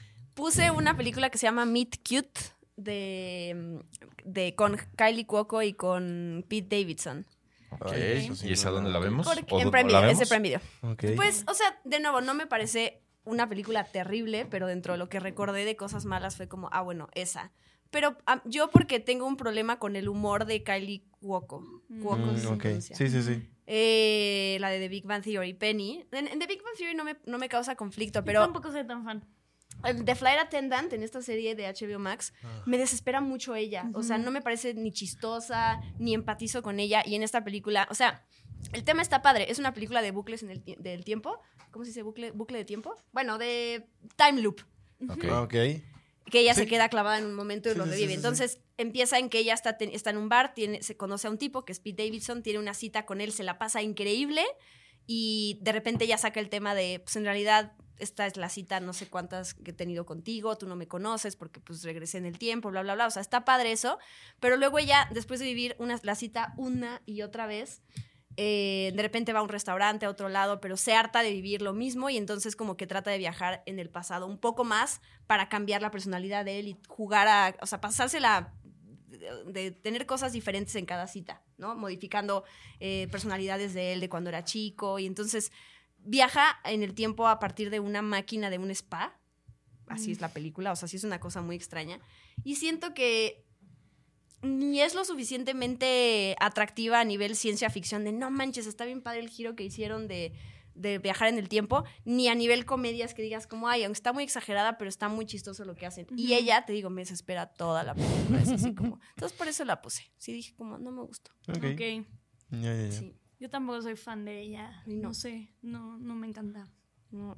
Ok. Perdón. Ni siquiera la vi, ni siquiera como que la ubico, no la tengo en mi top of mind. Sí, no, yo tampoco. Pero bueno, está en Prime Video por si alguien se quiere aventar ese martirio. ¿Tú? Yo ya acabé con mis tres peores. Le Creo que a quedan, mí nada más me falta, quedan ¿no? Una a ti y una a Lalo. Ok. Venga. Venga, Mi Romy, siguiente es también igual una película tipo así chick flick, eh, que tampoco se me hizo súper terrible, pero. Eh, la de la de tango tequila Ah. Tango, tequila, tequila y otras mentiras. Que esa yo también la iba a poner. Ajá. Esa es peor que la que yo puse, fíjate. ¿Así se te hizo Sí, peor? Sí, sí, sí, cómo no. O sea, fíjate que yo más bien me creo que me esperaba algo peor. O sea, me esperaba una muy, muy, muy mala película. Pero lo que sí es que esta actriz, que es, ¿cómo se llama? La de Cindy la Regia. Esta Cassandra Sánchez Navarro. Cassandra, Ajá. ajá. Me gusta mucho. O sea, ella me gusta mucho eh, su actuación, me gusta ella como persona, no sé, o sea. Entonces creo que eso como que la- lo rescató, rescató la película. Pero fuera de ella, en realidad, pues es una película que es una, una mexicana conoce a un argentino que no quiere con ella. Ni siquiera me acuerdo cómo es que llegan a ese punto, pero el tema es que ella termina viajando a Argentina para... eh, Para no querer con él. No, ella sí quiere con él. Ah, ok. No, más bien, ya me acordé. Ah. Eh, tiene una apuesta, hace una apuesta, entonces lo conoce, entonces sus amigas le dicen, ay, a que no vas a, no, no, no puedes conquistarlo. Y ella así de, ¿cómo de que no? Entonces se va a Argentina, lo conoce y pasa lo que todos sabemos, se terminan enamor- enamorando, bla, bla, bla, y intenta ser graciosa, pero pues no, Sí. lo, no, no, no lo termina de aterrizar al 100%. No me pareció muy, así que dije, ¿qué es esto? Guácala, no, pero pues sí entra dentro de mis peores este año. La te queda una. Eh, yo también, la, la que voy a agregar en mi top, tampoco se me hace una muy mala película, pero yo sí la puse en mis tres peores, y es eh, Transformers Rise of the Beast. Ah, a mí, o sea, no, no me compró realmente. Ok. Se me hace que sí es una... O sea, es muy simple la película. Jamás terminé de empatizar con ninguno de los de los protagonistas, digo, y también aquí tiene mucho que ver que no soy muy fan de la, de la ni de la caricatura, ni de los personajes, ni de los de ¿Bumblebee no te gustó? El, el problema con Bumblebee en esta película es que... No, o no, sea, no, No, Bumblebee, la, la película, película. anterior. Ah, no la he visto. No la viste. Ah, Es que tienes Es que ver. Y ahí sale tu amada. Sale Hailey Steinfeld, sí, sí. ya sí, pero no la he Sí, ya sé. Mal fan. ¿Viste que Sí, este... Bueno, Ya sé. ¿Viste el chisme? Dí- díganme, porque yo no he visto ni sé. Es que Emiliux Que este compró un photo Ah. opportunity para tomarse una foto con, con Hailey Steinfeld. Sí. Vi su foto y dije, no manches, Lalo va a estar muy celoso. Pues Está me- apareciendo en estos un momentos, dos, tres, Emiliux. Un 2, 3 celoso.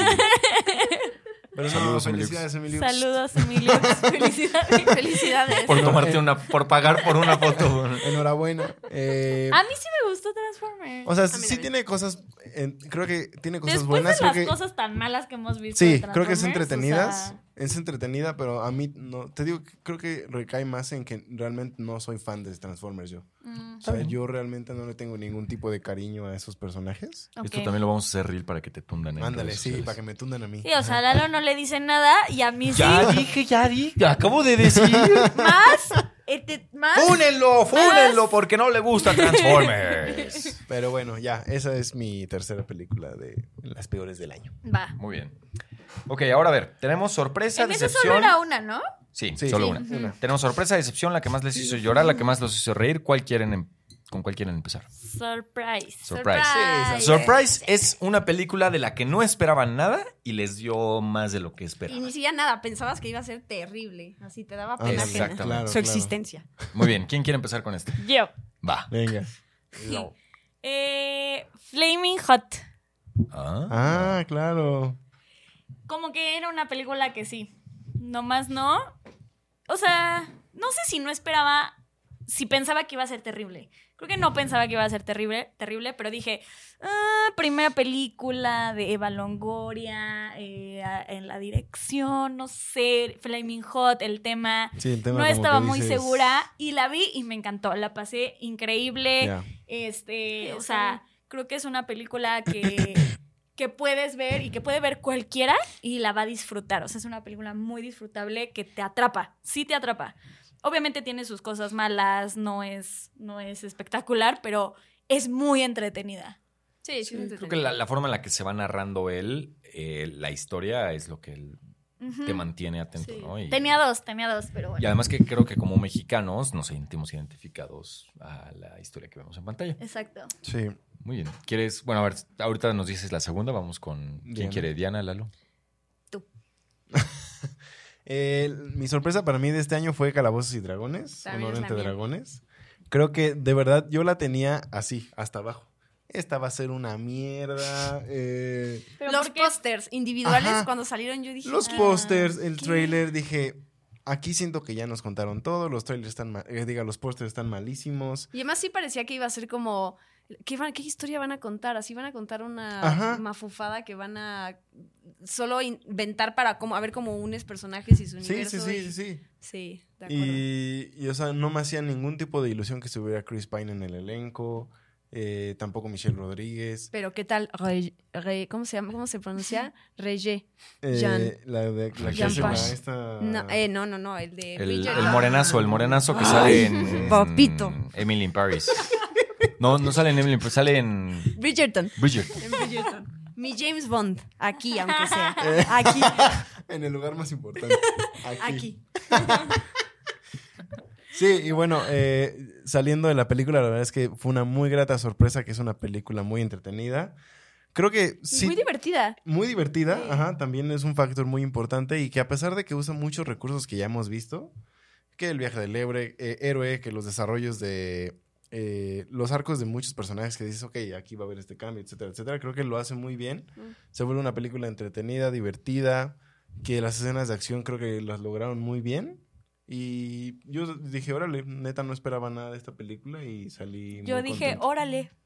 Sí, así dije, órale. acabó, o sea, Así, le entregan a Lalo la hoja de los comentarios. Órale. No, no, no. Yo dije. Yo dije, órale, órale. Yo dije, órale. y ya. Imagínate así, en redes sociales. Yo dije, hecho, Arroba, así, así pueden checar mi, mi Yo dije, reseña en. Letterboxd. Eso puse. Yo dije, órale. por favor, cámbiala y ponla así. Yo dije, órale, arroba Lalo M21. ¿Tú también tienes calabazas y dragones? Sí. Calabazas Bien, y dragones, bien. Sí, muy bien. también, no esperaba nada. Yo el año pasado estuve en Comic Con y, y era de las películas, la película principal de Paramount y me invitaron a un bar que estaba tematizado y salía el dragón y te daban unos tarros con una bebida ahí, con un eh, verde y salía humo. O sea, siento que justo era esto de cómo hacemos que la promoción te quiera llevar a ver la película, porque en Claro. sí la película no va, No va a ser- no no es va a por ser sí tan buena, impor- claro. ajá, tan, tan buena. Y los pósters también, o sea, se veía como todo muy este, atascado de cosas. No sé, dije, ¿qué, qué, qué va a ser esto? Y sí, la vi y dije, como, órale, o sea. me- huevo! ¡Sí!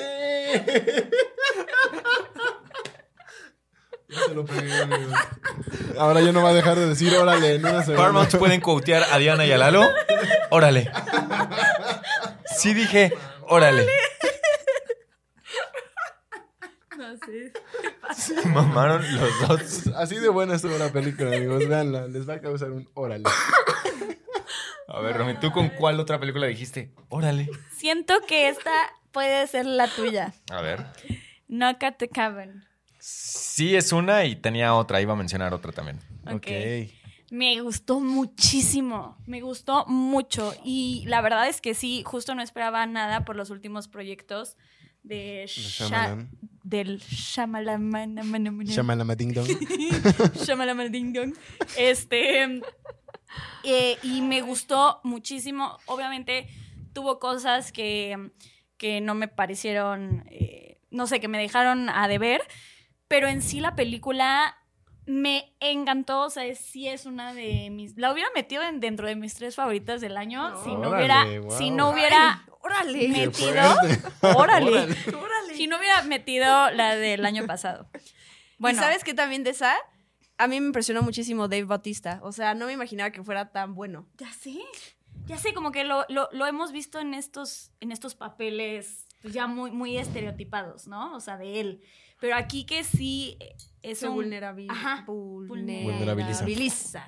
Muy bien. Sí, lo hace muy bien. Sí. O sea, creo que podría ser un, un gran... Sí, sí, es buen O actor. sea, Por eso actor se de drama. Sí, un- par de drags para que Sí, veas que es un director ya dijo así de, oye, sí, o sea, este cuate sí tiene profundidad, ¿no? En Sí. sus acciones. Yo también la tenía y, y creo que, a ver, hay una gran razón por la cual Romy y yo la tenemos. Y es que no Ah, vimos claro. ni un trailer de la película. Llegamos es totalmente en cero. No vimos ni la premisa. Así llegamos en blanco a la película sin saber de qué se iba a tratar, solo sabiendo que era de M. Night Shyamalan y porque nos invitaron a verla. Y eso influyó bastante en esta sorpresa y en que nos gustara la película. Porque Sí, entiendo claro. que en los trailers te queman la mitad de Vi- los. o sea, vimos el tráiler plot después. Vimos Ajá. el tráiler después y fue como, ¿Y sí no te mames. queman? Sí, sí, sí. O sea, una de las cosas que a nosotros más nos impactó mientras estábamos viendo la película sale en el tráiler. Entonces como, Ya. güey, o sea, pierde todo el chiste y pierde todo el sentido. Y justo, creo que ya se me había olvidado, pero sí, esa es una de las razones por las cuales como que fue, sí fue muy sorpresivo ver un gran producto cuando no teníamos ni idea de a qué íbamos. Exacto. Por eso ya cada vez me gusta menos ver trailers. Sí, a mí también. Y bueno, la otra que a mí me sorprendió y también fue porque llegué totalmente en blanco y no esperaba nada es Love Again o Amor a Primer Mensaje Ah, claro. con Priyanka Chopra y Ah, no. Sam ¿Está linda? Hugen.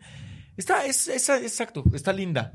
O sea, te hace volver a creer en el amor porque se trata de dos personas que... No crees, Romy. Ay, Dios mío. No, bueno.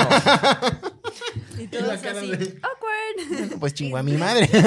Ah, bueno, How chingo a mi madre. how would I fuck my mother?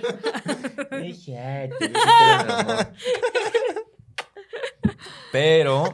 eh, Pero el amor apesta.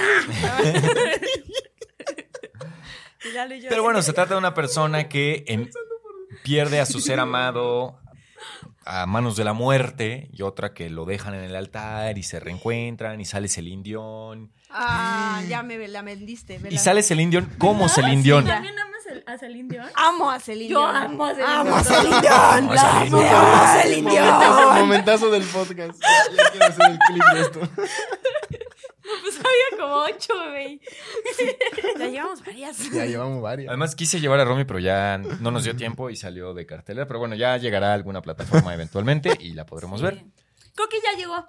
No, no creo. Sí, A sí, ver, sí, ábrelo. Seguro va a llegar a. HBO Max Ajá. porque Sony solo Exacto. las de Sony. O sea, vi, lo vi como en el en su newsletter que ya iba a llegar hace varias semanas. Claro. entonces, Pero bueno, sí la disfruté bastante y, y disfrutan también porque, o sea, a pesar de que no soy tampoco gran fan de Priyanka Chopra, Jonas. eh, Priyanka Chopra ¿Es Jonas. importante meter el Jonas? Priyanka Ella Chopra luchó para Jonas. tenerlo ahí. Ella luchó para ganarse una. eh, ya se me olvidó qué iba a decir. Ah, Ah, me gusta dentro de la historia porque no se ve como normalmente se ven estas protagonistas, Protagonistas. de rom-coms que son Mm. perfectas Sí, y que modelazo, primero las hacen ver no tan sí, perfectas claro. y luego sí son perfectas, sino que ella todo el tiempo se ve como una mujer real y eso está padre. Sí. Sí la quiero ver, ¿eh?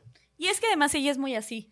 Sí. O sea, en realidad ella, si fuera por ella, sí Muy saldrían Sí. todas. ¿Quién Y, sabe y siento que no, películas? tampoco la sí. película trata de embellecerla además. O sea, por ejemplo, hay una, hay una parte donde está tirada en la cama como que llorando, leyendo un libro o algo así. Y, O las y- dos. y se le ve en la pierna las estrías, las marcas de la vida, ¿no? Entonces creo que ese tipo de cosas Es de la vida. sí. pueden quotearme en esa parte. ¿eh? Eh. Muy bien. Pues bueno, esas fueron nuestras sorpresas. Ok, Knock at the Cabin, sí. Calabozos y Dragones, Love Again y Flaming Hot. Decepción. Decepción. ¿Quién quiere empezar con la decepción del año? Yo. Vale. Venga, Decepción a. Asteroid City. No mames. ¿Cómo pasa así? De mames. Es real. Es real. La neta es que desde que vi el tráiler, desde que vi el cast, desde que ves anunciada una película nueva de Wes Anderson, es como Sí, ya- la expectativa es muy alta, Sí, ¿sabes? Ese, es el ese es el problema. Es el problema de ser tan chingón como Wes Anderson. Sí. Y la película me decepcionó. O sea, la vi y no es que sea una mala película, pero definitivamente no es lo que pensé que iba a ser. Claro. Eh, no me encantó. No me gustó. O sea, sí puedo decir que no me gustó. Ni siquiera que no me encantó. O sea, no, no me No te gustó. gustó. No conecté. Este, me perdió por completo. Hubo cosas que dije. Se me hizo demasiado. Y justo lo, lo platicamos aquí en, un, en uno de los podcasts. Se me hizo demasiado como que pretenciosa de su parte, eh, como con miles de temas que al final no terminaban de aterrizar en algo.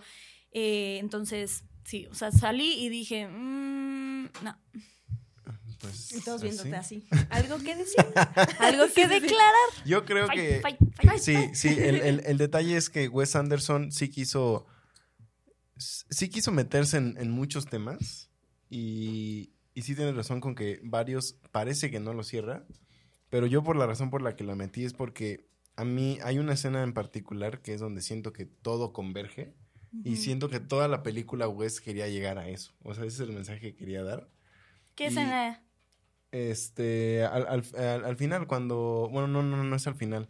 Es cuando. Cuando tiene la conversación. Ajá, con el director. Ah, que sí. llega y de, que ¿qué es Pedro esto? O sea, fue. ¿por- por Pedro se salió ahí, creo que. Ah, ¿Yo me salí? Sí, fue. de, Ah, fui por de que dice algo así Sí, sí, como sí. de. Por eso, pero te saliste. Te dice saliste. Romy. Pero, Sí, o sea, no me salí como en que o sea, vivo México. siento que en esa conversación se resume todo lo que Wes Anderson quería dar con este. Con este. Con esta premisa de estar en el nivel de la obra, en el nivel de los actores, en el nivel como de Asteroid City como tal. Eh, y por eso es que yo le agregué porque siento que sí, sí peca de estar muy revuelta, pero siento que cuando llega ahí a mí se me hizo genial y ya por eso la, la agregué. Pero ni siquiera es como que es una película difícil, o sea, de estas No, no, que no, es difícil tampoco- de entender o es simplemente que No te transmitió nada a nivel No. emocional. Ese fue mi issue también. Está muy bonita la estética, está todo Pues, cuidado, claro. coreografiado, la simetría de Wes Anderson, igual los, con la paleta de color, o sea, se ve preciosa. Pero yo también salí y dije, ¿qué me transmitió a nivel emocional? ¿Me hizo sentir algo? ¿Algo? No. Ajá, exacto. Ya. Y hasta yo dije, estuve horas pensando, ¿cuál fue el objetivo de Wes Anderson con esta película? O sea, como que ni siquiera logré entender. Ya después que alguien más me lo dijo, dije, ah, ok, pues sí puede ser. Pero yo, o sea, como que no, no lo sentí, no, no entendí el objetivo. Claro. Entonces, sí. Muy bien, pues entonces dentro de las decepciones, decepciones, Asteroid City. Diana, Lalo, ¿quién quiere seguir? Eh, ¿Tú, Diana? Sí. A ver. Mi decepción más grande este año ha sido eh, Winnie the Pooh. The Pooh. The Pooh. Ese es otro. Winnie the Blood Pooh. and Honey. Blood and Ah. Honey. Porque además me peleé con la gente por eso, porque la, la gente era como, pues, ¿qué esperabas de una película así? Pero yo era como, Con esa voz, tal cual. Como Chabelo. Llegó Chabelo y le dijo, pues, ¿qué esperabas de una película así? porque a ver, sabemos que es una película de bajísimo presupuesto que literal nació a partir de que, ok, los derechos de Winnie the Pooh que es- vienen del libro, que eso es importante aclarar, no como se ven los personajes de Disney, por eso no podían usar playerita roja porque eso es de Disney o puerquito, Piglet no se podía ver rosa y por eso lo vistieron de otra manera, pero bueno, era como vas, aprovecha el hype de esto y hazte una película. Sí. Bajo presupuesto, actuaciones terribles, este, los, el oso y el, y el puerco ahí, bueno, el, sí, el cerdito que salen sí son así como... Ya, Creepies. Pero la película no tiene una trama, o sea, eso Sí. fue lo que a mí me desesperó muchísimo. O sea, es como de, ok, tienes eh, eh, estos personajes que son asesinos y quieren comer y quieren venganza, eh, pues ponles ahí unas mujeres y que se las coman. O sea, de entrada esta parte otra vez de, objet, ob- ¿cómo se dice? Objeti- objetivizar. Objetivizar. eh, lo de las mujeres, la, la que está... Objetificar. Objetificar. No. Bueno, es Verlas como Objectify. verlas como gente. eh, que está aquí en, en- en el, como, en el jacuzzi, en esto y en lo otro. Que Mm, sí, que son estereotipos también de puede ser de películas de terror, está bien. Pero no hay una historia. O sea, eso es lo que a mí me sacó de quicio de esta película. Es como Solo van solo a estar en el bosque y van a matar. Y ya. Y que sí, sí tiene un momento, digo, no la vi, pero según lo que me dijeron, o sea, sí tiene un momento en donde, no sé si es al inicio, que sí como que te empiezan a dar como ese background de por qué. Claro, eso está padrísimo. Eso está súper interesante, pero... O sea, Pero ya- empieza como contándolo todo en. Eso me encantó, con, con dibujos. Así de cómo se enojan porque Christopher Robin los abandona y se va a la universidad. Y entonces, pues les da hambre y se terminan. Eso me encantó. Así se terminan comiendo a Igor. Porque. No, pues, Igor. eh, pero eso, y en los primeros cinco minutos te ponen que se quieren vengar de Christopher Robin. Eso pasa en los primeros diez minutos de la película. O sea, si Ya. esa iba a ser la trama, es como de, ok, ya la contaste. Y luego te digo, es tener estas mujeres, como ponles car- este, carnada ahí y ya. Mm, Entonces, eso me Sí. molestó muchísimo. Y no tiene que ver con presupuesto, no tiene que ver con que sea una película de slasher. No, es, no supieron poner una historia. Y la- una- crear una historia pudo haber sido muy fácil. Entonces, Sí. todo el mundo se escuda en como, ah, eso mismo, de, ay, ¿qué esperabas de una película así? Es como que, que tenga una historia, un punto de Claro. quiero llegar acá y que no nada más pongas mujeres porque están sabrosas y entonces pues me las como. Es como... mm, Sí. mm. Y claro, le fue increíble y es como, ahora queremos más y queremos, ahora podemos meter a Tiger porque ya va a pasar el año en donde también pasa a ser de, de la... ¿De dominio público? dominio público y entonces es como... ¿Y si le fue bien? Le fue bien porque costó un peso y entonces recaudó ganó. 10 y Sí. entonces pues, Sí, obviamente le fue bien. obviamente Sí, sí, le sí. fue bien. Ujú. Entonces llegaron dos personas a comprar su boleto y ya le fue bien. Y ya le fue bien, exacto. Sí, sí, sí. Muy bien. Eh, ¿Voy yo? Bueno, yo tengo dos dentro de mis decepciones. Y pues creo que voy a meter una que es la que pueda ser más polémica, que es la sirenita. Y a ver, Venga. ahí les va. No es decepción por el hecho de, de todo lo que pasó y que todo el mundo estábamos viendo sus ojos y nada más. no- nadie vio el color de su piel y así. Hubiera, hubiera pensado eso. No, no, no. Pero, o sea, yo como alguien que nunca vio la sirenita animada, llegué con expectativas ¿Por un qué? poco más altas. O sea, como que yo sí pensé que. Pero espérate, espérate. ¿Por qué nunca has visto la sirenita animada? Pues porque. Nunca vio ninguna película de princesas. Ajá, nunca vi ninguna película de princesas porque no tenía hermanas, no tenía primas. Mi mamá no vio esas películas y no me las puso. Le, le he puesto. Poco a poco leído, me- puesto. me ha ido educando. ya-. Sí, sí, sí. Pero intentamos el otro día ver la sirenita animada y nos quedamos dormidos. No. Es que ya hoy en día, o sea, también siento que no es lo mismo. O sea, cuando tú ves esas películas, las viste y fueron parte de tu infancia y creciste con ellas, te pega de manera diferente. Hoy en día las ves y pues sí, ya, o sea, ya no generas la misma conexión emocional. Las ves porque sabes que son clásicos y porque las tienes que ver, pero no es lo mismo. A mí sí me gusta. Pero bueno, o sea, yo, yo pensé que me iba a sorprender. Esa fue la. O sea, por eso es una decepción, ¿no? Porque yo pensé, yo dije, no, Claro. sí, seguramente sí me va a sorprender y me va a gustar. Así como, por ejemplo, cuando fue La Bella y la Bestia, yo tampoco había visto La Bella y la Bestia animada y vi primero el live action y me gustó bastante el live action con Emma Watson y el otro peludo. Eh, pero pero esta no. Esta se me hizo bastante pesada. Pero bastante pesada, o sea, de que sentí que tardó en agarrar ritmo, o sea, que agarra ritmo hasta que ella ya está en el mundo Sí terrenal. Y toda la parte Sí de el mar y que bajo del mar hay mucha vida y la mamada, pues no hay nada de vida, está tristísimo, o sea, Sí le faltó eso. está muy gris Es bajo culpa de. Flounder. Flounder sí está muerto. Flounder está sí. horrible. Flounder está, muerto. Está torcidísimo ese güey. O sea, Ha sido el, paz- pez más muerto que se ha visto en la Y, historia. y- y Sebastián, Y Sebast- el del cita de Jacob Tremblay es como... Y la señorita ahí jugando con sus aletitas así y el pez de lado así. Todo muerto. Ay, no, no, no, no, no. Sí, Sí, se la volaron, se la volaron con esa decisión. y Sebastián, el actor que lo hizo se me hizo bien, pero el CGI también como que... mm, El CGI no. está raro. Está raro, exacto. Y además, eh, por ejemplo, ya después vimos los primeros 10 minutos de La Sirenita y el reino de Poseidón eh, tiene mucha vida y hay muchas sirenas y tritones color, y, o sea, y hay mucho color. En ¿Y Bajo aquí? del Mar, Claro. o sea, en la canción, a- en el live action, sí faltó muchísimo. O sea, es una fiesta, es... Y es donde más hay. Y es donde más ¿Y hay faltó? y faltó. Sí, sí, ahí sí yo estoy Entonces, por eso para mí fue una decepción. La- Ok. No voy a decir el nombre que le pusimos, pero La Sirenita. ¿Qué le pusimos? La sirenita. Bueno, le puso Fabián. ¿Qué? No, no, no, yo nada más dije la sirenita. Ah, ok. Yo creí que habías dicho el nombre. No, no, no, no, ni Es muy nombre. ofensivo. Saludos a, saludos a nuestro amigo Fabián. Que tenemos un gran Tenemos un video. gran video de interpretando a la sirenita. Ay, se los vamos a poner aquí. Es, es momento. favor. En lo Es más, que lo vamos a pones, ponerlo. se lo ponemos a Diana. Va. Y lo ponemos... Uy, está cagadísimo. Sí, sí, sí. A ver, a ver, a ver. En lo, que- en lo que se lo enseñan, eh, ¿Quieres ir ¿Continuamos? al baño? sí.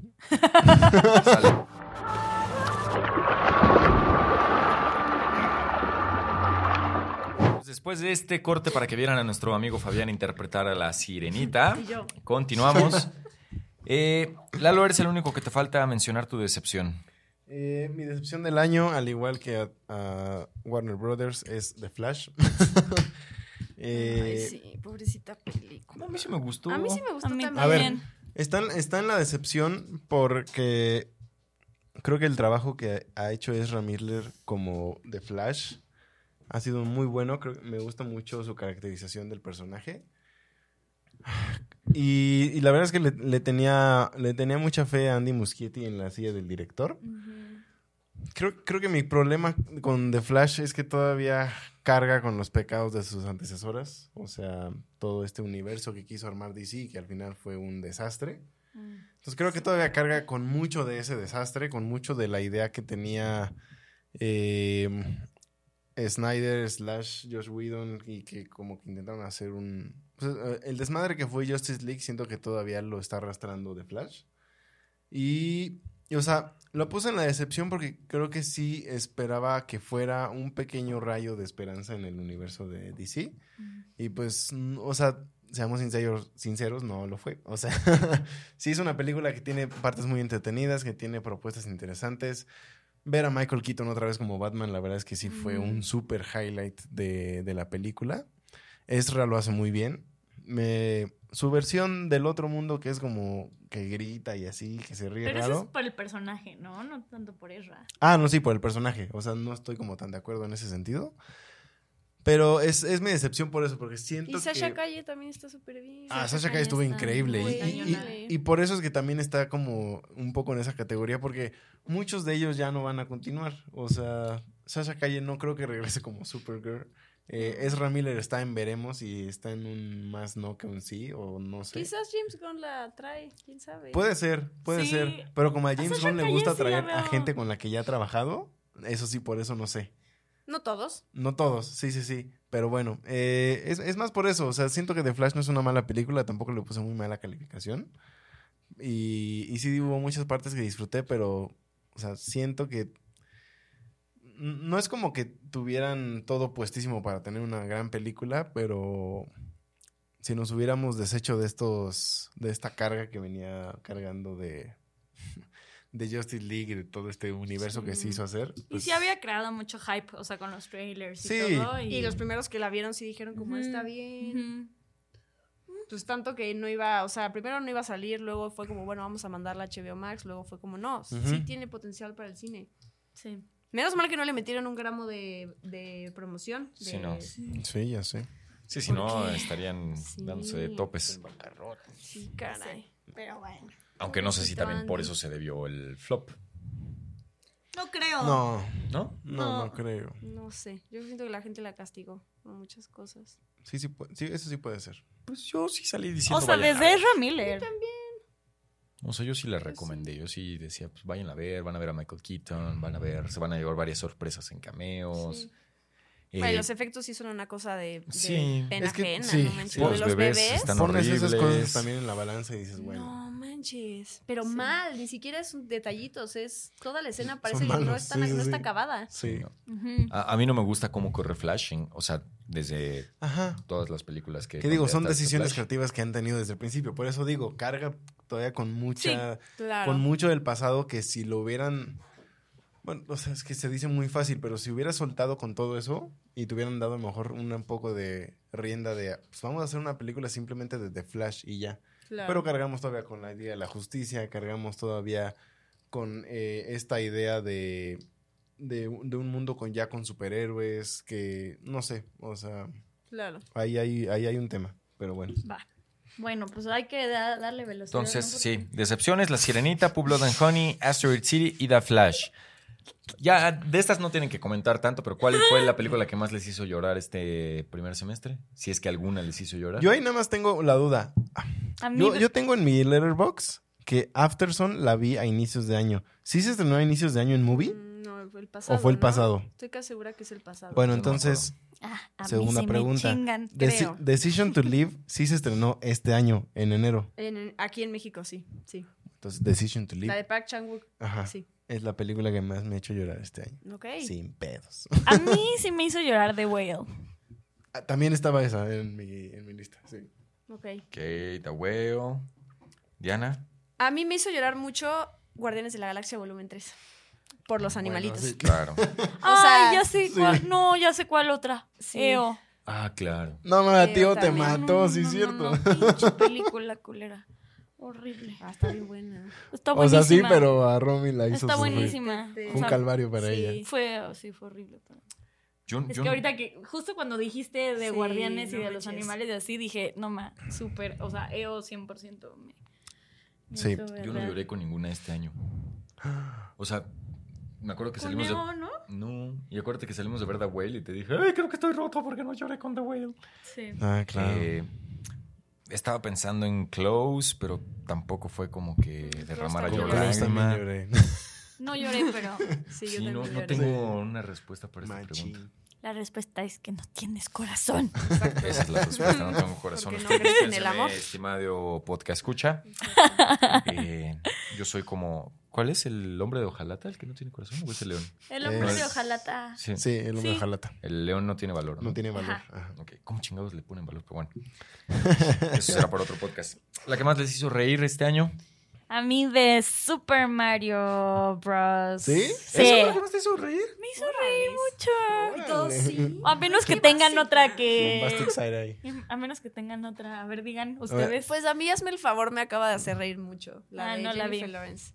Porque, o sea, Ah, tampoco esperaba nada, nada, nada. Es más, no tenía ni ganas de verla. Vi el tráiler y dije, qué horror, otra vez humor es este vulgar. Y me, y me la pasé muy bien viendo esa película, la verdad. Ella es, me- es muy amena.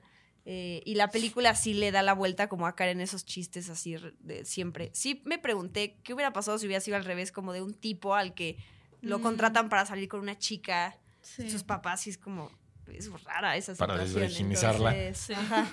Entonces es como No funcionaría al revés. No. Sí, no. Eh, pero bueno, sí me hizo reír, hazme el favor. Ok. Ok. ¿Lalín? Triangle of Sadness se vio este año. Ah, y a mí es la película que más me ha hecho cagar de Ay, risa. me divertí. Todo-. Es que, es que esa escena del yate. Sí. Toda la Sí, escena no del es capitán es, la vez que más, o sea, Cambio mi respuesta. risa de burro, risa de cerdo, o sea, Sí, te, sí. te termina valiendo todo. y- Sí, cierto, lo yo también reí muchísimo. Es, es- es muy buena. Sí, sí. Está bien. Romy dice que también cambia Triangle of Sadness. Sí, Y 100%. yo- Ya me acordé cuando- Yo, para no poner Triangle of Sadness, voy a poner Cocaine Bear. Mm. porque- que Ah, ¿Eso reí bueno, mucho? sí, también te ca- Sí, porque es el tipo de violencia risa, que me hace verdad, reír. A mí no me hizo reír nada. No, a mí, a mí sí. Sí, a Pedro las cosas así como violentas le causan mucha gracia. Sí, sí, sí. Pero solo en las películas, ¿eh? No creen que en la vida real. Sí, Sí, no, dio no estoy también. demente. Sí, sí. No estoy de Pero sí, ¿Tú Cocaine no Bear tienes idea cuánto fue. se rió? O sea, yo creo que una de las veces que más es- he visto reír a Pedro y que la gente fue como, qué chingados con este güey, fue cuando fuimos a ver Once Upon a Time in Hollywood. O sea, en la escena final. Ah, en la escena cuando llegan los... Ajá. Y eso que ya era la tercera vez que la veía.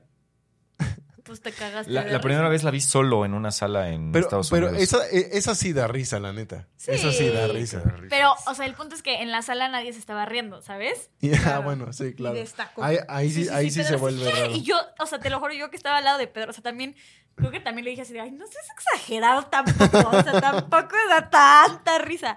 Pero la gente era como, ¿sabes? Que lo volteaba a ver así de... Pero sí, como que le da mucha risa ese, ese tipo de cosas y situaciones. Y regresamos al comentario del año pasado. O sea, tampoco ninguna de estas no es como que me matara de risa.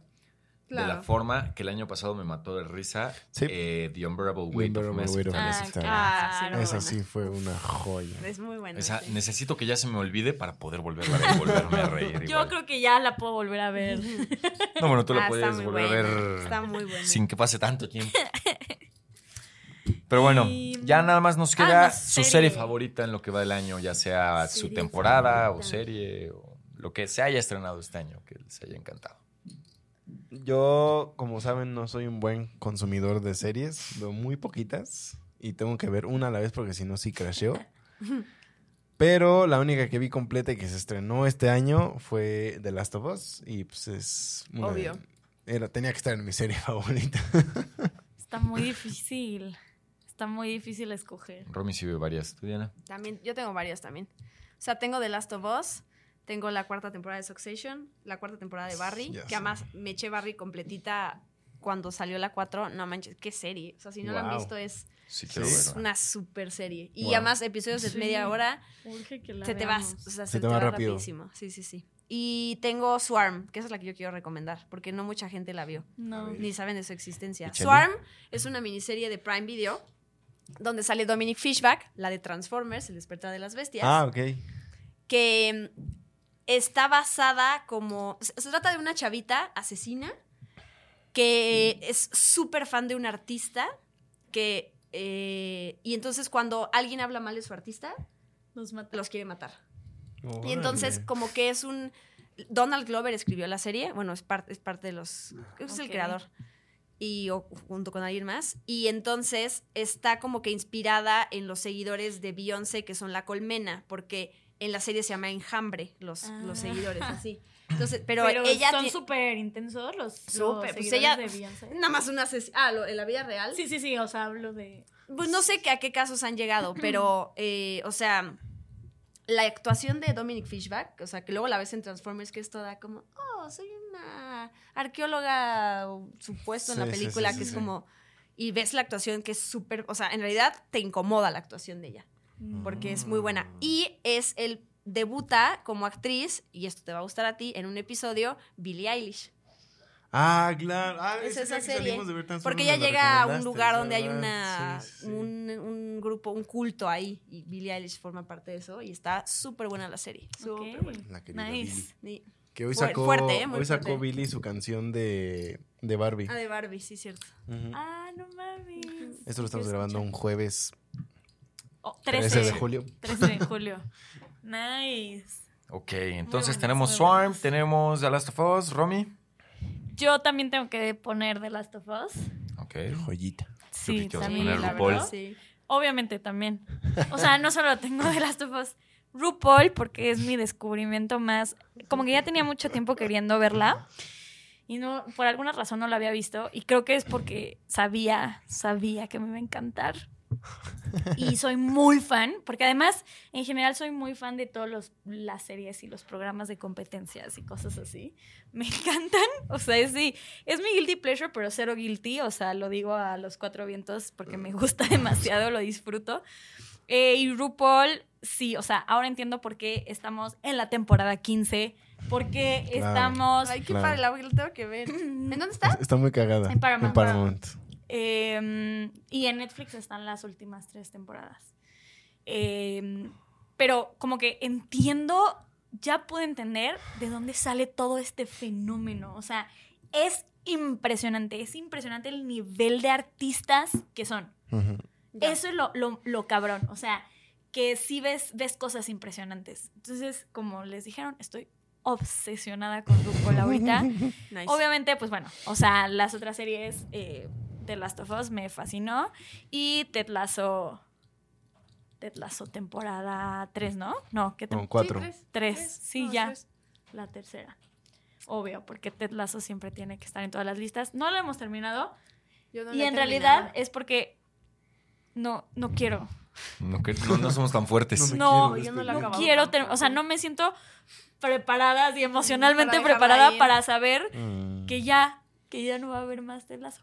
La única ventaja es que como tengo muy mala memoria, ya Se de- me dentro de unos años la puedo volver a ver como si nada hubiera pasado. Nice. Como en 50 First, First Dates. Es correcto. Eh, pues yo, yo igual tenía Ted Lasso, entonces me la rebaste, pero está bien. Bien. Porque sí, y a pesar de que no la hemos terminado de ver, eh, creo que esta Feel Good Series es lo que necesita el mundo en estos momentos. Es lo mejor que hay. Sí. Pues muy bien, ya terminamos entonces con lo mejor de este primer semestre, que creo que todavía nos queda de ver, pero siento que hay potencial Sí. para lo que resta del año. Es decir, ya vimos Misión Imposible, Estamos no a la la pudimos mitad meter. de los blockbusters. Todavía. Diana ya vio Oppenheimer, nosotros la vemos el lunes. Y bueno, ya se estrena esta semana también Oppenheimer, Barbie, se viene Dune, se viene Killers of the. Flower Moon, se viene Wonka. Mm, Eh, la- a ver, ¿cuál es la película que más les emociona de lo que resta del semestre? Oppenheimer. Dune. Bueno, sí, Oppenheimer. Oppenheimer, No, Oppenheimer. no sé. ¿Sí? No, Oppenheimer sin broncas. Pues, o sea, es que yo la vi, Dune. entonces ya no la puedo meter en lo que me emociona, pero. Duna. Duna 2. Una parte Sí. 2 sí me emociona mucho. No, a mí también muchísimo. Estoy segura que estamos olvidando alguna. Blue Bill. No particularmente. Killers of the Flower Moon. Ah, claro. Estoy leyendo el libro. Killers Yo no leo. Se me dificulta mucho y me compré el libro. Así. ¿Y entonces- qué Ay, tal? cool. Échenme porras. Sí, sí, sí. Llevo 30 páginas. Sí, sí, sí. Eh, pues sí. O sea, Voy a ver. Estoy, segura que- estamos que olvidando esas. un gran título. Aquaman 2. Ay, sí. Las Tortugas Ninja. Mm. Ah, esa se ve chistosa. sí, ¿eh? esa Sí, se ve tengo padre. muchas ganas de ver las Tortugas Ninja. Soy fan, tengo mi cinturón de las Tortugas, mira. Eres muy fan de las tortugas. Sí, eso sí. Sí. Vamos a ver qué fan. A Pues, mí o Dune sea- obviamente me... me- Ay, nadie mencionó de Marvel. me Qué mala onda. No. Si ya no hay más, Megalodon entonces. 2. Uh, ya sé cuál. ¿Cuál? Craven the Hunter. ¿En serio? Sí, claro. Sí, sí, sí le tengo. ¿Pero por Aaron Taylor Johnson o.? Obvio. Es que sí es un Obvio. papucho. Obvio. Este. Ok, sí. está bien, Craven the Con- La de los Juegos del Hambre, ¿no la quieren ver? Ah, yo sí, yo sí. Sí, Yo tengo sí, pero se me antoja más de un 2. O sea, del tráiler se ve muy, se ve muy bueno, se ve Sí. muy interesante. Gran Turismo, porque Orlando Bloom. A Pe- Pedro sí se le. Ah, yo, sí, porque so- yo sí jugué el juego de Gran Turismo y sí quiero ver la película. Y pues no veo otra. Poor Things, de Yorgos Uy, Lanthimos. sí. sí. no, es Pues, claro, esa. ¿Sale este año? Sí. La- Sí. Ahí dice, sí, sí, sí, no. Súper sí. Sí, sí, sí. Sí, súper sí. Muy bien. Yorgos Lantimos.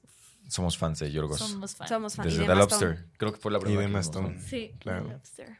Sí. Muy bien, pues bueno, vámonos a nuestra dinámica ya para cerrar, porque ya se hizo medio largo este episodio. Pero se sabía que iba a ser un poco más largo porque era un episodio especial, pero Entonces, ya eh, con esto, esto es aviso, con esto cerramos la cuarta temporada de Cine a Bordo con este episodio. Chan, Qué chan, Entonces- chan. muchas gracias por estar con nosotros. Eres- eres la madrina de cierre. Felicitations. Felicitations. Y con esto, entonces, también vamos a darle cierre a nuestra dinámica del maratón de cine, donde hasta la fecha los, la puntuación va de esta manera. Lalo lleva 30 puntos. Eh, Diana, tú representas a todo el conjunto de invitados que hemos tenido en los tenido. podcasts. Entonces llevan 22 puntos. Que la verdad es que tengo Empezaron que decir que si sacáramos el promedio, los invitados de- irían ganando. Irían ganando, sí. Sí. Ay, Porque no- pone no han estado en todas. mucho peso. Eh, Solo han fallado dos. Sí. No es presión. No es presión. No es presión. no. Romy lleva 23 puntos, se agarra a madrazos con los invitados y yo también llevo 30. Entonces el día de hoy se tiene que definir un ganador entre Lalo y yo ustedes. y un tercer lugar entre los invitados. y- Tiene una patada. Sale, ¿quién quiere empezar? Eh, No sé qué yo creo que empiece la invitada. ¿Qué- qué- Lo qué que tienes que hacer, te voy a Tienes que explicar. agarrar. ¿Yo le leo o ella Ah, lee? ok. As you wish. Yo saco una tarjeta. Tú le vas a Más leer a bien alguien prim- más. Mejor déjate ponemos Ajá. el ejemplo y ahorita vas tú. Sí. A ver, tú léeme a mí, Romy. ¿Eso es Entonces, ejemplo? Sí. no, pero ya, ya va a O contar. sea, es la- sí le va a O sea, contar, pero tú ve. es Ah, ejemplo ok, para ok, ti, ok, pero va a ok, contar. ok. ¿Qué número? Entonces, Romy agarra una tarjeta. Hay seis preguntas. Yo le digo un número del 1 al 6. Le voy a decir 3. Ok. Y si la contesto sin Sí. opciones múltiples, son dos puntos. Si necesito las opciones múltiples, es un punto. No, no. no Ah, no manches. Valió verle. Voy a quedar en segundo lugar. Luego hay unas bien pesadas, ¿eh? No manches. Ok. y luego las fáciles son peor porque quedas mal. Esto Sí. es un momento muy importante. Aquí se define todo. Venga, venga, venga. Entonces, la pregunta es: ¿Qué caracteriza a la pianista Holly Hunter que protagoniza la película El piano? Puta madre. Ya ¿Qué sabías. caracteriza? No. ¿Cuáles son las respuestas? Sí, no, dame las opciones. Ok, las Nunca vi el opciones es piano. A es muda, B es sorda, C es ciega. Sí, tendría que haberlo sabido. Este. Híjole. Es muda. Uy, ya vi la respuesta. ¿Sí? ¡A huevo! ¿Es- ¿Quién le atinó? ¿Es muda? Lo hizo muy bien. Tengo que hacer puntuación De perfecta, chiripa. amigos. Wow. Si no, hay desempate, ¿eh? Hasta que uno de Sí, los dos. desempate hasta que hasta que uno de los dos fallemos. Sí. Penales, Cuatro horas después muerte súbita. Sí, sí, sí. Entonces, yo le leo a Lalo. Qué nervios. Del 1 al 6, Lalín. El el 5. El 5 dice así. Chun, chun, chun. Ay, está fácil, carajo. Venga, venga. ¿Qué actor no ganó el Oscar por Invictus, pero sí el campeonato mundial de rugby en esa misma película? Mm, Yo no hubiera sabido. Que no la vi. O sea, ¿el actor estuvo en la película? Sí. ¿Y también jugó en la vida real? O sea, a ver, así es la, la pregunta. A ver, échame, A ver. échamela esta. ¿Qué actor no ganó el Oscar por Invictus, pero sí el campeonato mundial de rugby en esa misma película? Matt Damon. Hijo de la chingada. ¡Tenemos! ¡No! Ganó Me Lalo. pasó el póster así y dije, ¡ah, huevo, es este! ¡Ay, ganó, claro! Ya ganó. Lala. Lala es el ganador. Oiga, no hubiéramos dicho primero nosotras. Sí. Ah, bueno. Nuestro partido. Va por el tercer lugar, va a estar más emocionante el tercer lugar. ¡Uh, el tercer lugar! Sale. Lalo le lees a Diana. Va. Venga. Entonces, número, Diana. Dos.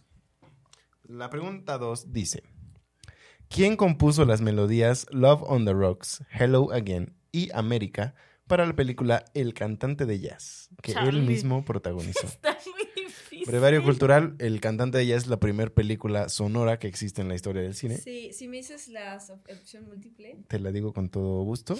Opción A, Bob Dylan. Opción B, Eric Clapton. Y opción C, Neil Diamond. Creo que está fácil por el tipo de épocas. Exacto. Ajá. Sí. Sí. Sí. Eh...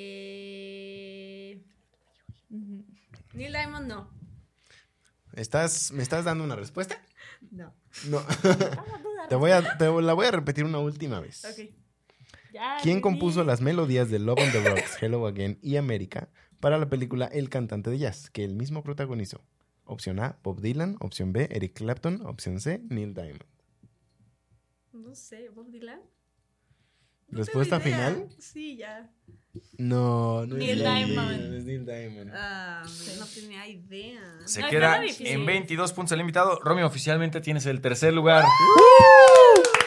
Pero aún así se te va a hacer tu respectiva pregunta. Se te va a hacer tu respectiva Pero pregunta. ya, No tienes, ya tienes tu, Mi tu tercera medalla, tu trofeo de bronce. A A ver. Em, cinco. ¿Qué ex cantante de Destiny's Child incursionó en el cine como protagonista en la... ah, está bien fácil. Sí, no, En esa hasta la yo me la sé. película Soñadoras. Claro. Beyoncé a No. Noels. Ah, no te podía dar respuesta. Bueno, ya te la sé. Pero bueno, Diana sabía. Ross o Rihanna. Beyoncé. Sí, sí me la sabía. O sea, Hasta yo me la sabía esa. Creo que es la de las primeras de dos puntos que contestas. Sí. Tenías Por que fin. decir eso. Ay, Pues es breviario cultural del podcast. Quien es fan ya sabe. ¿quién Por es eso fan? tenías Sí. que decirlo. Nada más para Tenías que ventanearme. Para... Échale una patada. Échale una patada. Bueno, pues ya se hizo larguísimo el podcast, pero ya estamos todos cansados. esperamos que lo hayan disfrutado tanto como nosotros disfrutamos echar desmadre aquí. Eh, Diana, muchísimas gracias por acompañarnos Sí, y por amadrinar esta Ay, qué bonito que este cierre de temporada. este final de temporada. Gracias. Vamos a hacerle cambios al nuevo, ah. al nuevo podcast. O sea, a la quinta temporada le vamos a hacer Uh. cambios. Ya tenemos ahí pensadas un par de dinámicas. Outfits, todo. Nice. Outfits, Entonces- outfits. Cortes Eh, de cabello. gracias a todos los que nos han escuchado, Sí. a Dani Mioland por el patrocinio de las cervezas, a quienes nos han escuchado desde el primer capítulo o quienes nos empezaron a escuchar a la mitad. En serio, muchas gracias por su apoyo porque pues por eso podemos seguir haciendo esto, ¿no? Porque sentimos su amor así como la Genki Dama. Así. A nuestro productor del día de hoy. Bruno, Sí, que está el día de Bruno, hoy apoyándonos. A partir de la quinta temporada ya vamos a tener productor. Luego se Y- presentamos. Ey, hay más Eh, presupuesto, ¿eh? A berenjena, que No te podcast. Eso queremos aparentar, Eso pero... Decir eso también. Voz really. alta. Ah, Es la pura fachada. eh, pues ya. Pues listo. Yo soy arroba pitmansur en redes sociales. Diana, no nos dijiste tus redes sociales, a qué te dedicas, que nos saltamos es que toda no esa me parte. Nos ¿Qué saltamos toda esa religión parte. profesas? Este. Tu animal Tus- favorito. Tu signo del zodiaco, tus traumas familiares. Casa de No dijiste nada. No, no, no, no, no. Esa pregunta no. ¿Cuál fue la pregunta? Sus traumas. Ahorita no me le preguntes de eso, mano. este... ¿Cuáles son las preguntas? Tus redes sociales, ¿a qué te a mis redes sociales, arroba guion bajo Diana Su, en todos lados. ¿Y qué más me preguntaron? ¿A qué me dedico?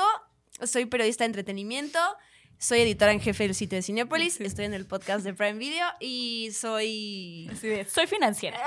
soy financiera. Estudié Derecho, pero no me dedico a ser abogada.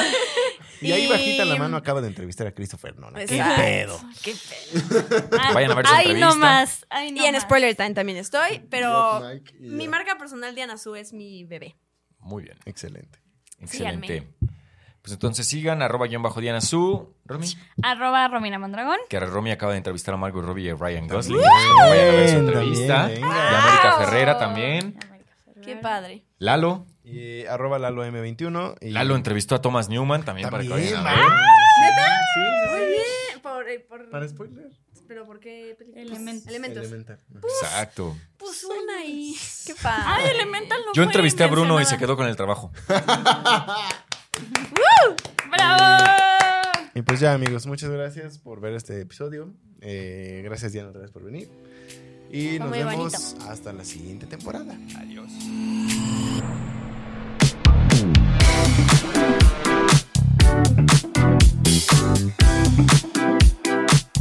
Thank